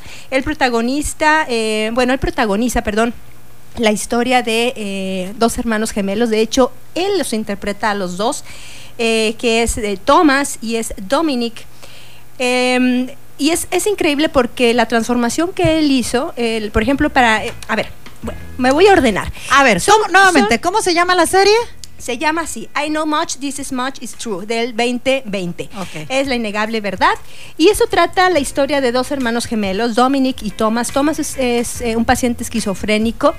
Y, y bueno, tú ves la transformación que hace este actor Ruffalo, Mark Ruffalo, que, que es muy versátil él como actor. Pudimos verlo como Eric, eh, perdón, como Bruce Banner de- en Hulk, por ejemplo, desde el 2012 que empieza esta franquicia de los Avengers y también en, no sé, en comedias románticas con Jennifer Garner de 30 otra vez. Y ahora, y, y bueno, muchísimos papeles. Él ha estado nominado a los Oscars tres, en tres ocasiones como mejor actor de reparto porque es realmente fabuloso. De hecho, la revista Forbes hace unos, algunos años lo, lo citó entre los mm, 20 mejores actores pagados. Y bueno, pues él, él eh, pues le presta la piel a estos dos hermanos. Y, él, y, y la, la- la historia lo que hace es explorar el vínculo entre los dos, eh, la manera en cómo se desarrolla en toda eh, una parte de su vida, pero a través de algunos flashbacks en donde te va, eh, te va enseñando, te va mostrando cómo ha sido atravesada esta relación por un secreto, un secreto familiar que tiene que ver con su identidad. Las actuaciones no únicamente que son maravillosas de, como les digo, de Mark Ruffalo, que para, para interpretar a Thomas, por ejemplo, que es uno de los, de los gemelos, el que tiene esquizofrenia, subió 14 kilos, y para interpretar al otro, Dominic, bajó 10 kilos. Y tú los ves y no puedes... eh, llega un momento en que crees que estás viendo a dos personas totalmente distintas por la calidad de interpretación que le ha valido a Mark Ruffalo el premio Emmy en la categoría de mejor actor precisamente por esta serie. Es mm, el ¿cómo decirlo? A mí lo que me encantó, lo que no vas a esperar en, en esta serie es un, es un ritmo a lo que a lo mejor las series más populares nos tienen acostumbrados, ¿no? Por ejemplo, no es un Game of Thrones, no hay, no hay recursos de sorpresa, no hay nada inesperado, sino que es una, una, un drama intenso, muy profundo, muy bien planteado, extraordinariamente dirigido por quien fuera también director de Blue Valentine, que, mm, que pues la verdad ha sido, eh, ha sido una revelación en cuanto a, a esta serie. Obviamente él ya es un director que se ha caracterizado por abordar temas crudos, temas duros, temas difíciles, y esta no es la excepción. Es maravillosa esta serie, se la recomiendo mucho. Eh, está la actuación también de, no sé, de Catherine Hand, que la hace de, de esposa, ex esposa de Dominic, y ella es una actriz que si ustedes la ven la van a identificar porque ha hecho muchísimas comedias, y verla en este rol dramático, es realmente impresionante. La verdad es que se las recomiendo mucho, ojalá y la puedan ver. ¿Dónde la podemos ver? En HBO. En HBO eh, está como la innegable verdad. Y ustedes nada más pueden buscar por Mark Ruffalo y va a ser la primera, la primera opción que les va a dar. Y eh, eso sí, yo les recomiendo que la es una miniserie, son seis capítulos únicamente de una hora. Eh, hay que estar de, de, una- de un humor muy particular porque sí es, es dura. O sea, llega un momento que dices, ay, por favor, que le salga una buena. O sea, es, eh, es increíble, es muy intensa. eh, como, como dos hermanos gemelos con distintos recursos eh, tienen distintos destinos y cómo esta relación entre ellos a la que Mark ha podido, como actor, ha podido explotar muy bien y que me llamó mucho la atención porque hay muchas similitudes con su propia vida personal, ¿no? Eh, por, por ejemplo, eh, esta es una familia de eh, descendencia italiana. Mark Ruffalo tiene ascendencia italiana por parte de su padre. Él, el, personaje de Dominic, es un pintor. El padre de Mark Ruffalo es un albañil. Esa relación con su hermano, con esquizofrenia, que es muy intensa, pues si recordaremos en el 2008, el hermano de Mark Ruffalo, el menor, fue muerto de un disparo. Entonces hay, hay, hay muchas circunstancias que yo creo, yo sospecho que el actor le presta a, a estos dos personajes y, lo, y da como resultado una maravillosa actuación. Si ustedes son de los que disfrutan los dramas profundos, eh, en los que les encanta ser testigos de una de, de- de actuaciones realmente sobresalientes de todos, de todos de verdad, un casting maravilloso el que han hecho en esta serie, pues esto se los recomiendo mucho, no se lo pueden perder, siempre y cuando les guste el drama, porque es un drama, ¿no? Y es- esa es mi recomendación. Fíjate que yo llegué a ver algunos capítulos de la serie, pero no la he terminado, ¿eh? Y sí está muy buena. Sí, y te das cuenta él cómo son actores que con poco eh, transmiten una, una complejidad de emociones sin caer en la sobreactuación, ¿no? Y sí, es súper talentoso Mark Ruffalo. Y lo que me encanta es que esta serie no recurre a sentimentalismos ni Sí, a no es melodrama. No, o sea, no, para nada. Es, es muy inteligente, es muy auténtica. El final está a la altura del desarrollo de la historia y es, es maravillosa. La verdad es que sí se La recomiendo. voy a mucho. retomar, la voy a retomar. La Gracias por la recomendación. ¿Va? Pues ¿quién? ¿Tú o yo? Bueno, yo. Este, yo eh, acabo de terminar de leer por fin una novela que se llama The Handmaid's Tale o El cuento de la criada. Uy, genial. Ya está el- la serie ya está y de hecho yo soy fan de la serie. La leí apenas ahora porque contraté Scribit y a través de Scribit la leí. La novela está súper cara, entonces no la quise comprar. sí, sí. Y la leí por Scribit. Eh, se las recomiendo mucho. En Scribit la van a encontrar solamente en inglés, pero la pueden comprar también, ya está la versión en español. Esta novela es de Margaret Atwood, ella es una canadiense feminista y eh, esta novela toma lugar en Estados Unidos. La trama se desarrolla en Estados Unidos en un futuro distópico en el que hay un golpe militar que va a resquebrajar la estructura que se está tomando en ese momento del poder. Eh, con este golpe de Estado se toma, toma el poder eh, la ultraderecha en Estados Unidos y cambia todas las políticas que, que- que dictaban cómo se comportaba la sociedad. Eh, en este contexto hay una crisis ambiental, hay una crisis económica, hay una crisis también sobre la natalidad que hay en el mundo eh, y el, el hecho de que esta ultraderecha tome el poder cambia todo, todos los parámetros que, de comportamiento de la sociedad. Es decir, eh, como una de las alternativas para poder este, aumentar la población, se someten a las mujeres fértiles y se les quitan muchos de los derechos a los cuales ellas tenían acceso, eh, tan sencillo como tener cuentas del banco, por ejemplo, ya no pueden tener propiedad de absolutamente nada, ya no tienen carreras, se someten y entran a una sociedad ultra tradicional, este, ultra, ultra religiosa, eh, basada de hecho en muchos de los principios religiosos de la religión cristiana, se, se van a dar ciertas, ciertos comportamientos o ciertas eh, ceremonias por las cuales Rituales, se, rituales se va a buscar que la mujer pues, pueda traer un hijo al mundo. Y la novela la, la narra la, la- la, este, escritora a través de, de la protagonista que nos va a es- que es contar... que es maravillosa. Es maravillosa. Ella también es una actriz que en esta, qué bárbaro. Ahorita estoy hablando de la novela, pero, Ah, ah, pero ahorita sí, hablo sí. de la serie. Ah, perfecto, Sí, no, pero, pero la actriz de Elizabeth Moss, que es la protagonista, hace un excelente papel. Pero en la novela, bueno, y que también pasa en la serie, eh, la protagonista lo narra a través de recuerdos que pueden ser del pasado o del presente. En estos recuerdos nos va a ir contando cómo fue que ella entró al régimen, qué, cómo fue que escapó o, o la capturaron para poder ser parte de este, y en el presente, pues qué es lo que está viviendo, ¿no? Es muy interesante cómo lo plantea la, la autora, y si no han visto la serie, que espero que no lo hayan visto, para que lean primero la novela y entonces vean la serie. Yo que lo hice al revés, leyendo la novela fue como recapitular toda la primera temporada de la serie. Y, y dices, bueno, ¿qué te gusta más, la novela o la serie? Es que son dos cosas muy distintas. Y se complementan, ¿no? Mm, ¿O no? digamos que con la novela te queda corta, porque Ah. cuando ya viste la serie como yo, que estoy al, al día, ahorita todavía no se estrena en México la cuarta temporada, pero yo a través de VPN ya me la chuté. este, se las recomiendo muchísimo. Viene, uy, no, excelente, excelente. Y de hecho vienen capítulos dirigidos por Elizabeth Voss.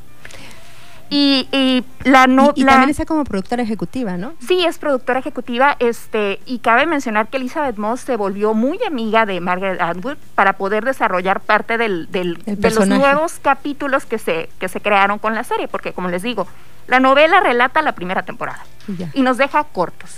Entonces, a mí me gusta más la serie, no porque sea mejor o peor. Lo que pasa es que la serie te permite explorar mucho más allá de lo que la novela te dé. Te queda un poco corta. O sea, la novela es el pie para desarrollar una serie Sí, maravillosa. Y de hecho en el 2019 salió este otra novela basada en este mismo universo que son los testimonios de las mujeres que fueron sometidas por el régimen. Todavía no la leo. Primero me quise chutar la, la primera parte que fue la, la de Handmaid's Tale y pues ya leeré la otra y les diré. Pero este en la novela se desarrolla muchísimo más, se explora mucho más cómo es que se da lugar a este universo, todo, la, todo el trama, eh, los traumas por los que pasan las mujeres. Y la verdad se las recomiendo muchísimo, muchísimo. Es buenísima. Sí, y, y aparte también es muy interesante porque uno dice, no, pues esto es ciencia ficción. No. Pero toma, toma muchos elementos reales de muchas De sociedades, de, hecho- muchas épocas, que eso lo hace también como que, ay, Sí, de hecho la novela, la novela fue escrita en 1985, fíjate nada más. Y para, en una entrevista que vi que le hacen a la autora, eh, ella dice, bueno, tú lees la novela y piensas, ay, no, pues es un futuro distópico, estas Sí, cosas que dicen no, pues, son pura fantasía. No, para 1985, todo lo que pasa en la novela, en alguna parte del mundo, ya había sucedido. Así es. Y cuando la lean, que espero lo hagan o vean la serie, van a ver cosas que van a decir, híjole, no está tan loco esto, esto realmente puede pasar. Y, y más ahora, ¿no? En contexto de Sí. pandemia con... No, y sobre todo eh, hay sí. cuestiones políticas que yo identifiqué mucho eh, durante la administración de Trump. Se vieron ciertos tintes que, que se reflejan en la serie que decías, híjole, nos descuidamos tantito y, ahí se va a vamos. poner". Sí, pero sí es muy interesante y sobre todo esta crítica que hace eh, social y, y la cuestión este, también del rol de la mujer en la sociedad, este, es muy interesante cómo lo plasma Margaret Atwood. Entonces, esa es mi recomendación, la novela y luego la serie, pero si no les gusta leer, la serie les va a encantar. O si no, el audiolibro. si- ya hay audiolibros en todos los, como podcast y le sigues. Obviamente, pues son distintos, ¿no? Canales En, de en, en Scribit la encuentran, eh, encuentran este, la, la novela este, escrita, pero creo que el audiolibro no está disponible. Pero es cuestión de buscarle. Hay otras plataformas, yo lo leí por Scribit, pero es cuestión de checar, probablemente encuentren el audiolibro. De hecho, y aquí la verdad sí les voy a, les voy a, bueno, eso es el mejor para la próxima, porque tengo un canal de YouTube de muchos audiolibros. Ahí que Ah, se las voy a sí, pasar. sí. A mí me encanta Está buenísimo porque estás haciendo ¡Qué el que hacer. Yo soy fan de los audiolibros, así me he chutado Ah, varios. Estoy limpiando, también. o libros, por ejemplo, que me llaman la atención, pero que digo, ay, me da flojera. Por ejemplo, eh, hay uno que se llama El sutil arte de que te importe un carajo, que está muy, muy popular. Este, eh, ese me lo chuté por audiolibro. Está interesante, pero bueno, no es, no es mi estilo. Son muchas cuestiones ahí que, que en otra recomendación platicaré. Ay, perfecto. Oye, o sea, ya Oigan, nos pues- dejaron con la duda de todo. Oiga, pues así como la recomendación puede ser la antirecomendación también. Sí, claro. La recomendación de no meterse en ese La- libro, en esa serie, en esa película. Sí, y, y suele suceder que de repente por ahí dices, bueno, voy a empezar a leer esto, voy a empezar a ver esta serie, pero la gran ventaja, digo, ya es algo que, que nuestros hijos e hijas de repente ya saben, es el dejar de seguir, el dejar de leer, el ponerle pausa y adiós y le cambias de Ay, canal. Algo que nuestra generación no le pasaba, que realmente le ponías play hasta que terminaba, ¿no? Y Pero o sea, luego gana el morbo, ¿eh? Porque ya en otra recomendación les platicaré de una novela que estoy leyendo. Ya me chuté la mitad Ya no sabes que no te gustó. Pero quiero Odio. saber qué va a pasar. Odio el morbo de una mala novela. O Sí. sea, lo odio porque, o sea, es, es de verdad es un pensamiento obsesivo. Ay, sí. Empiezas y Porque no te sientes de culpable. No, Ajá. ni siquiera ¿No? culpable. porque yo sentí es que es tan mala que necesi- tengo la esperanza de que haya Cambie. algo, pero sabe- una parte de ti sabe que no va a cambiar, que, o sea, es imposible, no, a- a- no sé, algún ni un Es como los machine o amores tóxicos. Ándale, exacto, que no la puedes soltar. Ay, no, odio que me pase eso porque ay, Sí, digo, sí, yo lo sé, lo sé, lo estoy viviendo, pero bueno. No era el amor tóxico con la novela. Ah, ok. Silencio incómodo, le faltó a. Saúl un, un tono porque si no ahorita no- uno de nuestros seguidores por aquí se iba Sí, a enojar. el fan, mi fan número uno se iba a decir, oye, El ¿qué fan número pasó? uno, a ver, aclara eso, por favor, porque si no, Otra línea. estamos en problemas este sábado. entre el amor tóxico y el amor platónico, no vamos a terminar aquí muy Sí, mal. ya sé. Pues es mi turno. A ver, la cosa está así. así. Yo, bueno, ya tuvimos el gusto de entrevistar a Enrique Ortiz, él es arroba Tlatuani Cuauhtémoc en Twitter, y sigo normalmente su cuenta con muchos consejos de historia y demás, ¿no? Eh, pero hay algo muy polémico que, no polémico, hay un hecho histórico que se va a conmemorar el próximo viernes 13 de agosto, que es precisamente la caída de Tenochtitlán. Y digo polémico porque ahorita eh, entre los matices que se le está dando entre que es el resurgimiento o la nueva, la no caída, pero entonces no lloró o, Cortés y bueno, todo este trabajo o idea actual de reconstruir la historia mexicana a través de, bueno, reconstruir estos hechos históricos que hemos aprendido de cierta manera y darles otro valor, pues bueno, caí en este libro precisamente que es El mundo prehispánico para gente con prisa y se los recomiendo, ¿por qué? Porque, a ver, cuando hablamos de historia, de repente pensamos en sendos libros de 500, 800 o 1000 páginas que además contienen tantas fechas, personajes, que es muy difícil contextualizarlo en algo presente, ¿no? Dices, bueno, ¿y esto cómo lo embono en lo que yo aprendí o cómo lo reestructuro para que realmente tenga un propósito? Y este libro me gustó mucho porque independientemente, yo creo que es propicio quien le guste algo de historia, pero que no tenga el tiempo y o que de repente dices, bueno, mira, he estado escuchando mucho de la caída de Tenochtitlán, pero no me imagino ni cómo vivían, ni qué hacían, ni nada, y, y no le hayas como sentido a toda esta información que empezamos a recibir.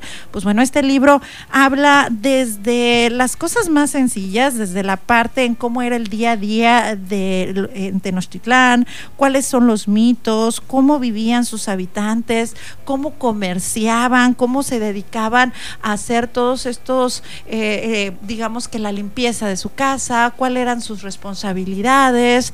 Eh, también hay una parte dedicada a los insultos y las ofensas. Yo este libro lo estoy leyendo con mi hijo sí hay algunos capítulos que habla sobre la prostitución, que habla sobre algunos otros temas, pero digamos que como está dividido por temas, bien es un libro que creo, o por lo menos yo lo recomendaría a que si tienen, eh, lo quieres leer tú, por supuesto, pero eh, si quieres aprovechar la viada, lo puedes leer también con hijos que ya sean de cuarto año, yo creo que ya pueden entender bastante bien a los temas que se refiere, habla de cómo honraban a los dioses, cómo estaban divididos cada uno de, de los gremios, hay una parte que a mí me llama mucho la atención de toda la parte de cómo se alimentaban, los tamales, el pulque, cómo son estas tradiciones de la llorona y por aquí hay esta parte, ah, se me movió, se me movió, se me movió sobre el maquillaje, porque de repente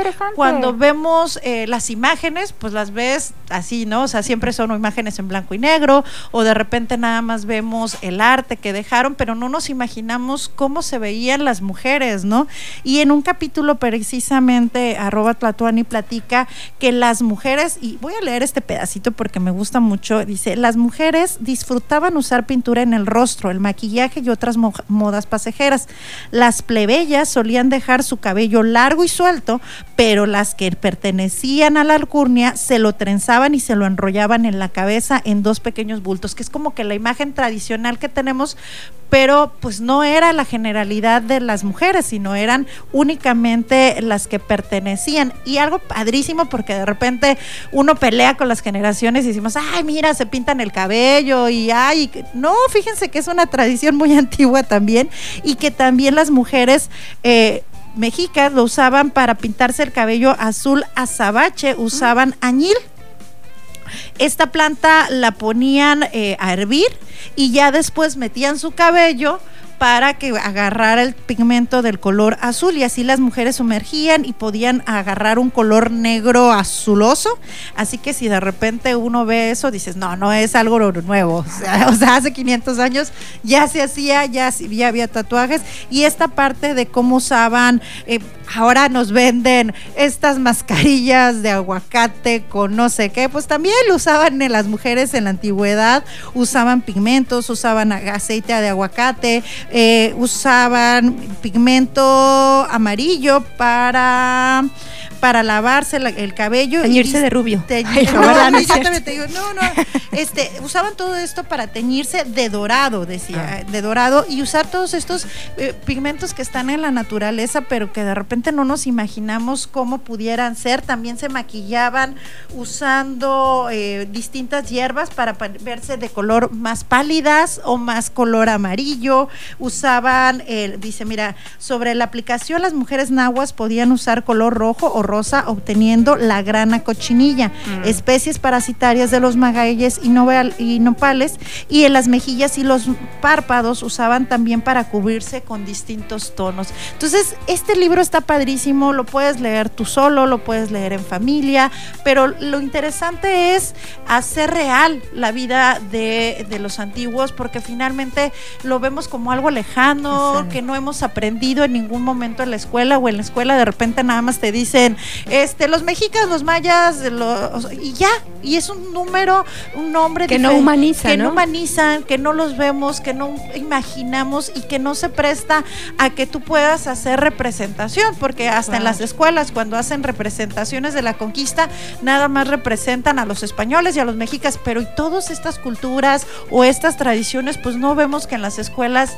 lo, lo realicen. Entonces está, está muy padre, me gusta mucho ese libro. Y rápidamente en mi cuenta de Twitter, Twitter en arroba Valerie Vélez, los voy a invitar. Hay una convocatoria que se llama la biodiversidad mexicana a través del lente de la juventud. Es un concurso de fotografía en el que los jóvenes de 19 a 29 años pueden participar y ya saben, si les gusta la fotografía, esa es una opción. Perfecto. Nos vamos, nos vamos a un corte rapidísimo antes de que le dé un infarto al pobre Saúl. Y ya volvemos. Tenemos nuestra siguiente invitada. Vamos a hablar de juguetes sexuales.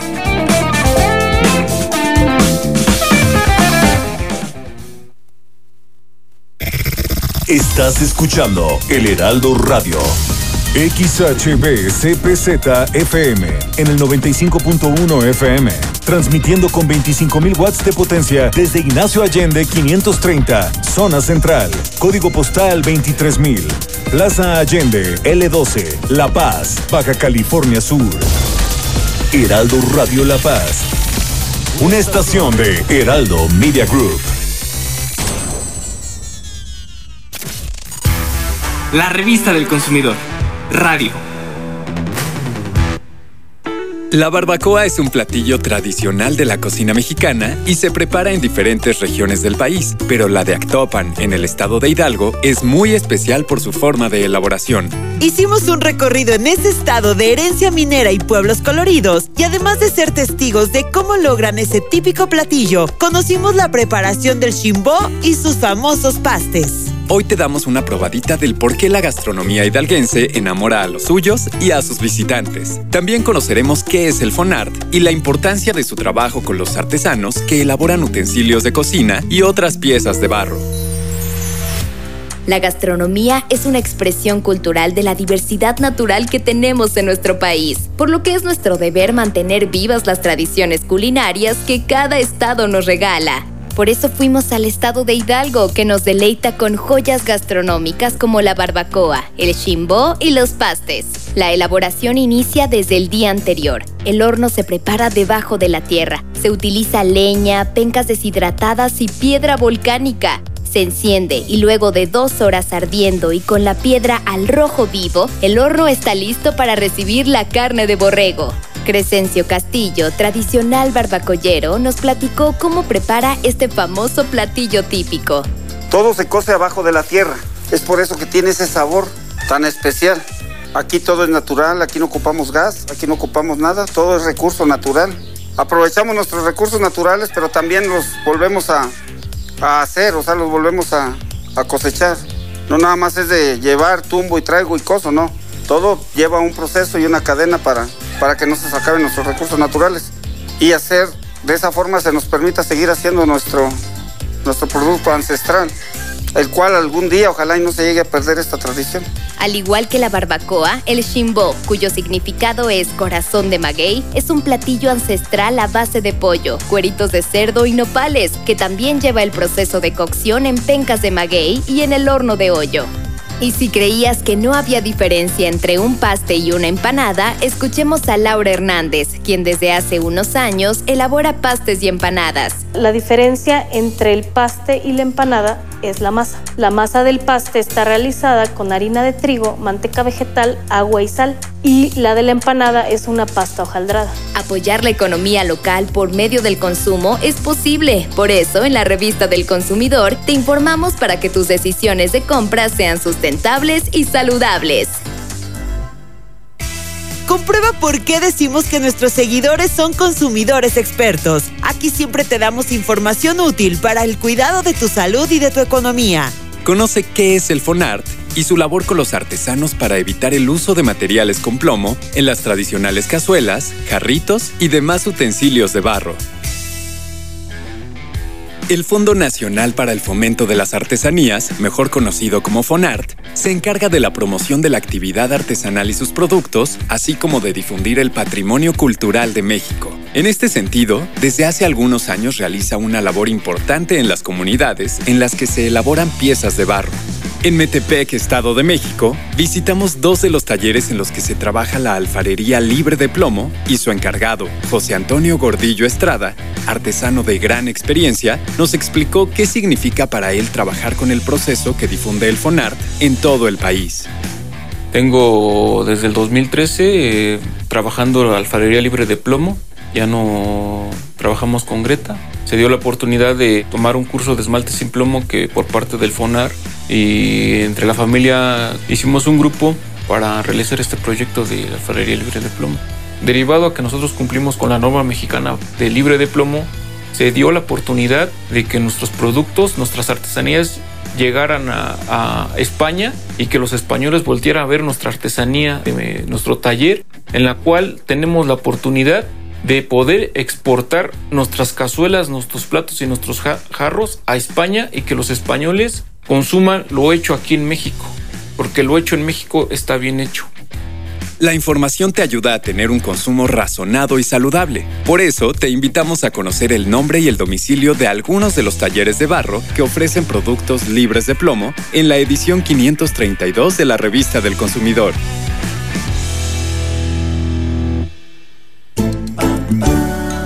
Estaremos de vuelta en una próxima edición con mucha más información interesante. Hasta pronto.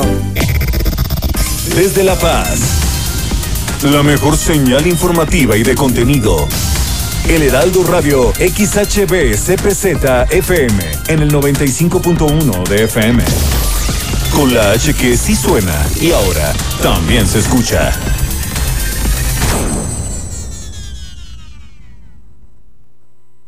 Love,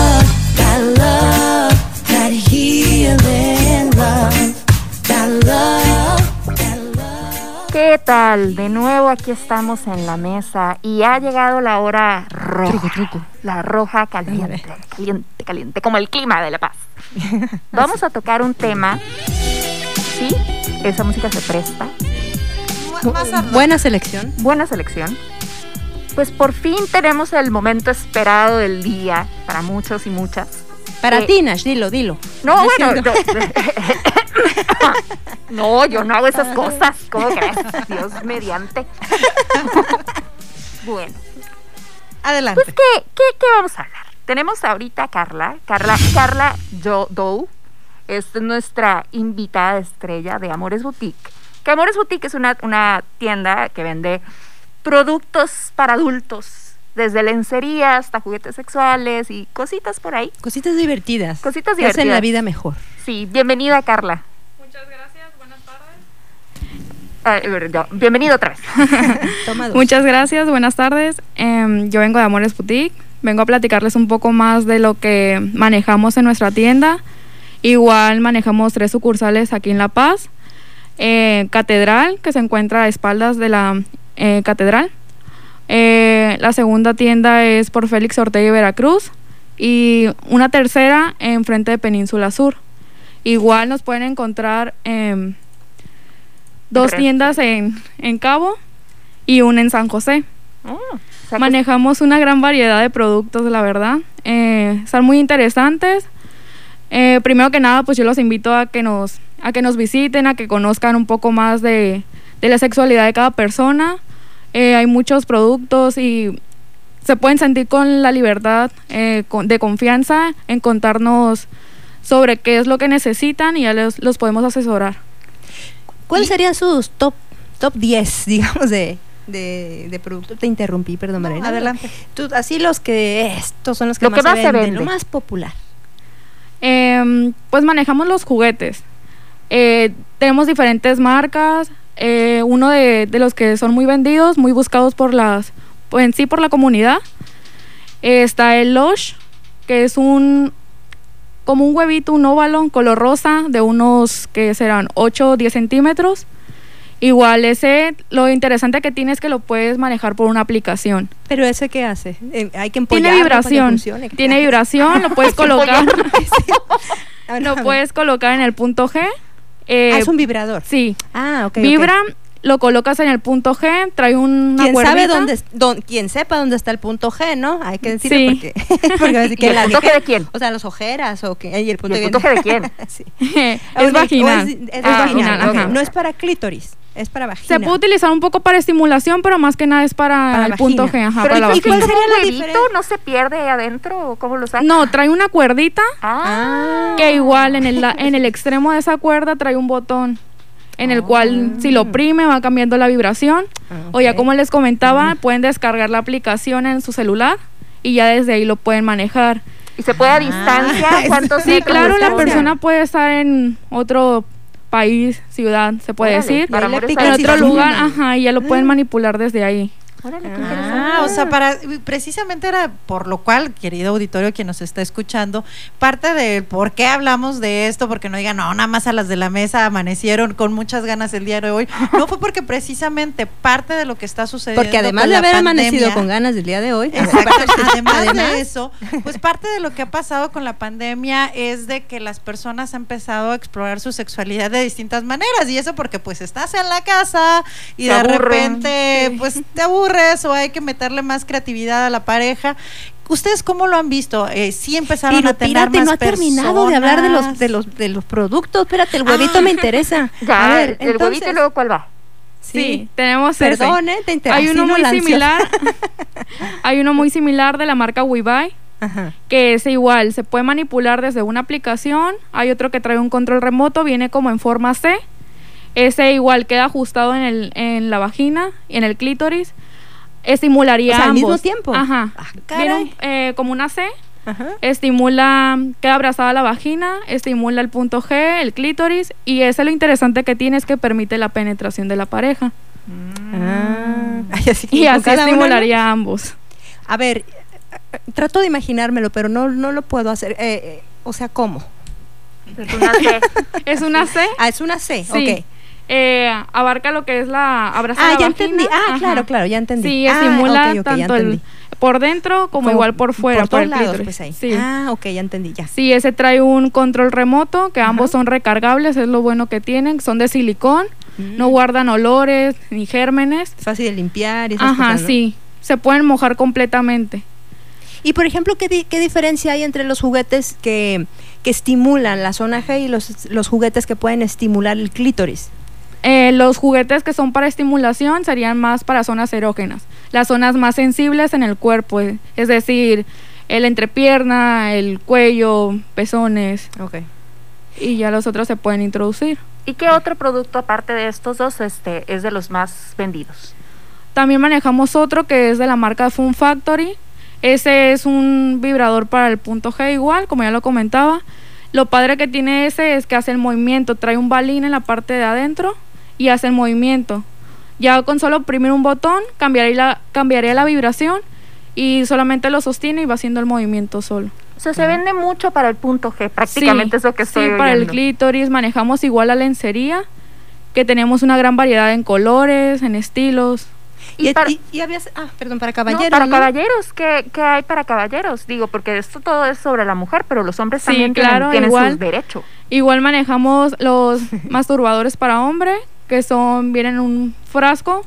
Igual son muy, ¿cómo se podría decir? Muy discretos para, el- se les facilita a los hombres. Igual hay ¿Como- algunos que un tienen... frasco? Ajá, ¿Cómo? muy similar. Tiene la forma vaginal. Ah, ok. O ya sea igual anal. Ajá. Y igual tiene vibración, hay otros que son un poco más sencillos, únicamente viene el frasco y ya el, el hombre se encargará de, De usarlo. Ajá. ¿Y cómo se usaría? ¿Entra el pene en Sí, el frasco? claro, Ah, ajá, con ayuda de un lubricante. Ah, ok. Entonces tiene como texturas. Sí, eh, vienen texturizados sí, por sí, la parte de adentro. Igual, eh, lo más interesante que tiene ese es que la, la textura es muy similar a la piel. Ah. Es su- es súper suave, ya por dentro vienen diferentes te- texturas que se asemeja mucho a la, a la textura interna de una mujer. Digamos que para tengan la Para- sensación, Ajá, sí, ¿no? para simularlo. O sea, no es un frasco así de, no sé, de, de agua que lo rompes y no. O sea, no, no sería solamente, ciencia. no sería el frasco. Eh, ya los, ya los estoy, liso. ya los estoy viendo, los que nos están escuchando. Ah, va a ser el frasco. No, El sí vienen frasco, con mi amor. textura y vienen muy semejante a la, a la vagina. Ok, muy bien. Igual manejamos tangas para hombre. Y por ejemplo, el que le da pena ir a comprar, así como que no se anima, ¿tiene servicio a domicilio? Claro ¿Tiene que sí, así? igual se pueden comunicar por la página. Manejamos una página web, es www- www.amoresboutique.com. Tenemos ahí todos nuestros artículos que manejamos y ahí, ahí mismo se pueden con- eh, comunicar o igual en las páginas de Facebook. Ok. Y Valerie tenía una pregunta ahí que la interrumpí. No, pues ya no me acuerdo. ya, sobre la pandemia, que sí, cómo ha sido el comportamiento del consumo durante, ¿no? La pandemia. Pues básicamente era esta parte, ¿no? De, de ustedes han visto que ha llegado más personas o ha seguido normalmente eh, el número de personas que acuden a comprar juguetes. Bueno, yo digo que como todo negocio tiene sus altas y sus bajas. Igual. Más altas, ¿no? sí. Ya con esta pandemia sí, eh, eh, igual hemos visto mejoras o igual en muchas ocasiones nos ha, nos ha tocado que puede que nos dé como un golpe, pero igual hay muchas personas que sí nos que sí buscan nuestros artículos. ¿Y, y, y tú cómo ves eh, la cuestión generacional? Ah, Eso está interesante. Eh, ¿qué, qué tipo de clientes asisten más a, a con ustedes? ¿Son personas mayores, hay jóvenes o, o está más o menos ahí En parejo? sí, en sí no hay para una edad exacta, solamente que sean mayores de edad. Han entrado parejas, eh, hombres o mujeres solteras. Pero como que de ¿Cuáles son tus ¿Qui- clientes? quiénes son los ¿Cuál- frecuentes? ¿Qué, ¿Cuál es la qué camada, grupo llega más? ¿Hombres, mujeres, de qué edades? No les puedo dar una, una cifra exacta porque sí entran la misma cantidad, tanto mujeres como ¿Y hombres, de todas parejas. las edades? De todas las edades. Sí, claro, de a partir de, de los 18 años. Pero no ves que, por ejemplo, ah, no, pues hay como entre los de 50, como que están más entusiasmados, o a lo mejor los más jovencitos son los que consumen más, o a lo mejor son más desinhibidos, ¿no? Porque ahora a lo mejor la sexualidad ya ahora es más abierta, ¿no? Y a lo mejor nuestra generación así como, ay, qué pena. Y puras de esas. ¿No, no hay esto? ¿Hay, No, hay de en sí, todo? en sí, todas las personas de todas las edades. Qué maravilla. ¿Y cuál sería así como que la edad más eh, avanzada que ha tocado recibir? Digo, para ver si le regalo algo a mi abuela o algo así. Yo creo que más que nada para eh, utilizar un juguete o algo así, no hay una edad exacta, sino que más que nada tiene que conocer sobre su cuerpo, su sexualidad y empezar a utilizar algo diferente. Cuando llega un cliente que es como lo primero que preguntan o cómo pudieran acercarse, porque muchas de las personas de repente dicen, mira, yo he escuchado que de repente mis amigas, mis amigos tienen, pero no sé cómo llegar a la tienda y preguntar, o sea, ¿cuál es la parte en la que pueden llegar con ustedes? Porque me imagino que ya tienen experiencia asesorando. Sí, claro. Eh, primero que nada entran, pues pueden entrar las personas, le damos una cordial bienvenida. Eh, claro, les preguntamos que si buscan algo en especial. Si es así, eh, pueden dar un recorrido en la tienda. Si necesitan algo, igual tienen alguna duda, nos pueden preguntar con total confianza. Eh, igual les podemos recomendar algún juguete o algún artículo de que se asemeje mucho a lo que ellos buscan.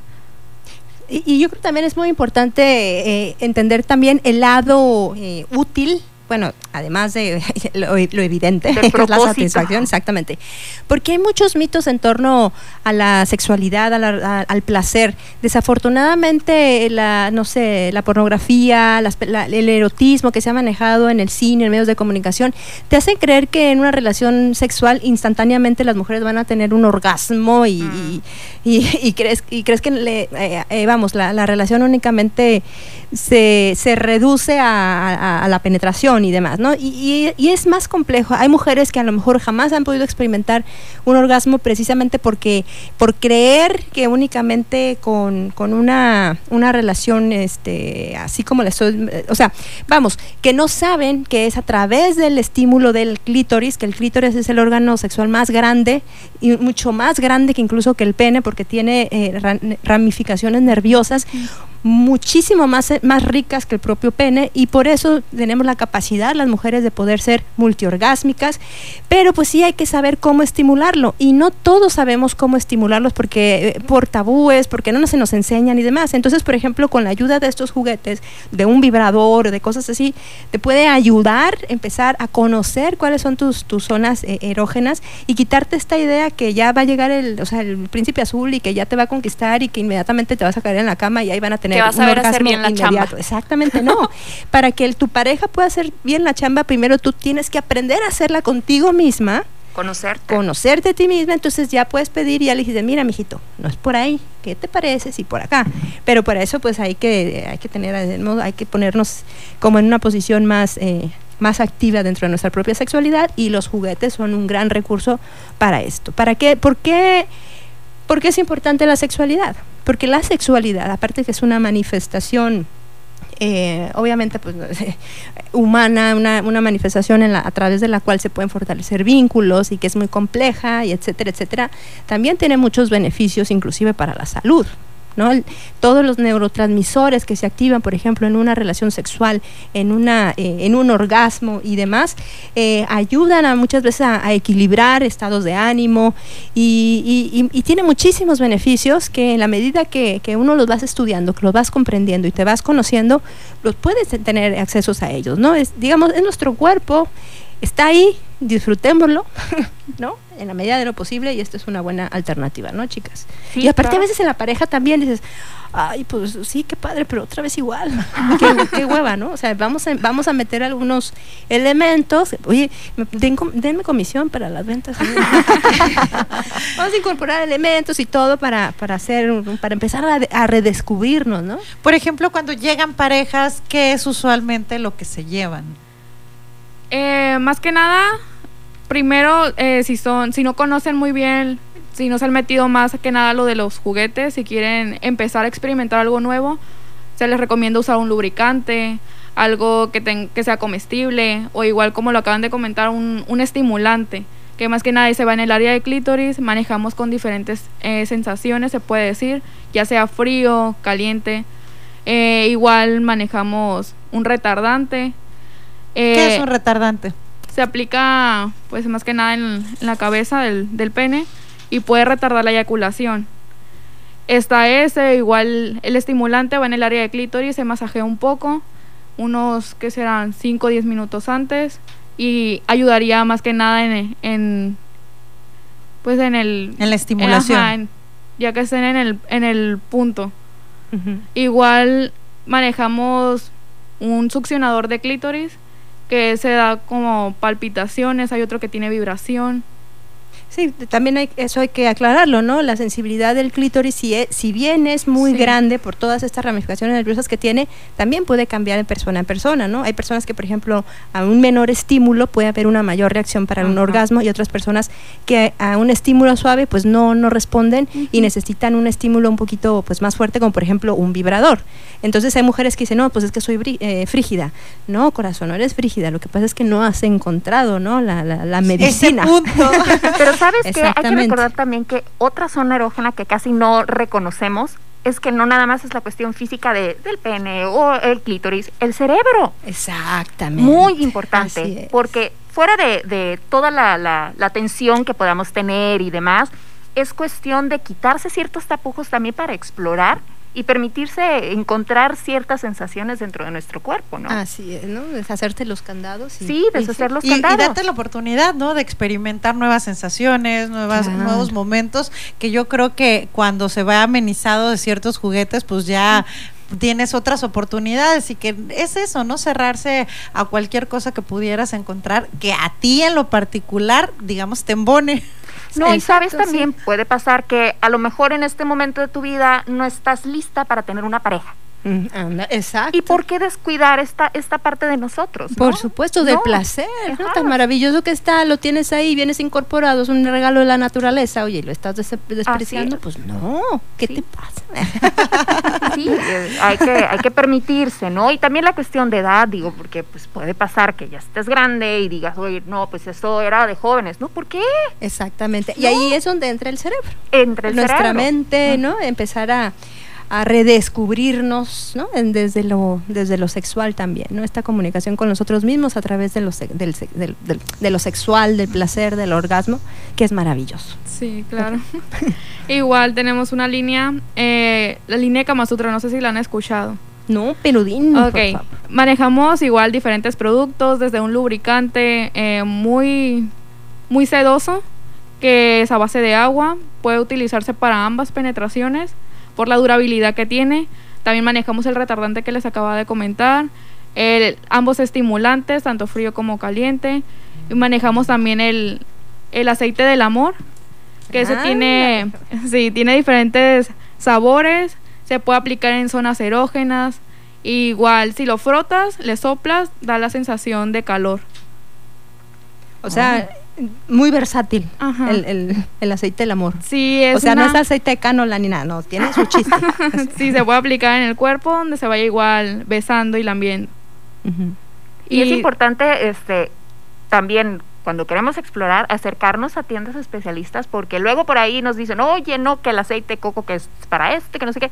¿Y qué tal que te lo pones y resulta que te causa irritación, Sí, tienes no, alguna no. reacción, no sé, ¿no? Entonces, mejor si queremos expandir eh, eh, los, los, los frutos o los, los, los, los- potencial, el potencial digamos, de nuestro placer. cuerpo, eh, vale más acercarnos a una tienda especialista. Sí, claro, con total confianza pueden acudir a cualquiera de nuestras tres tiendas que contamos aquí en La Paz o igual acercarse con nuestros compañeros de Cabo y de San José. Eh, nosotros estamos eh, a sus órdenes a- para ofrecerles algún producto, aclararle alguna duda que tengan. O provocar la duda.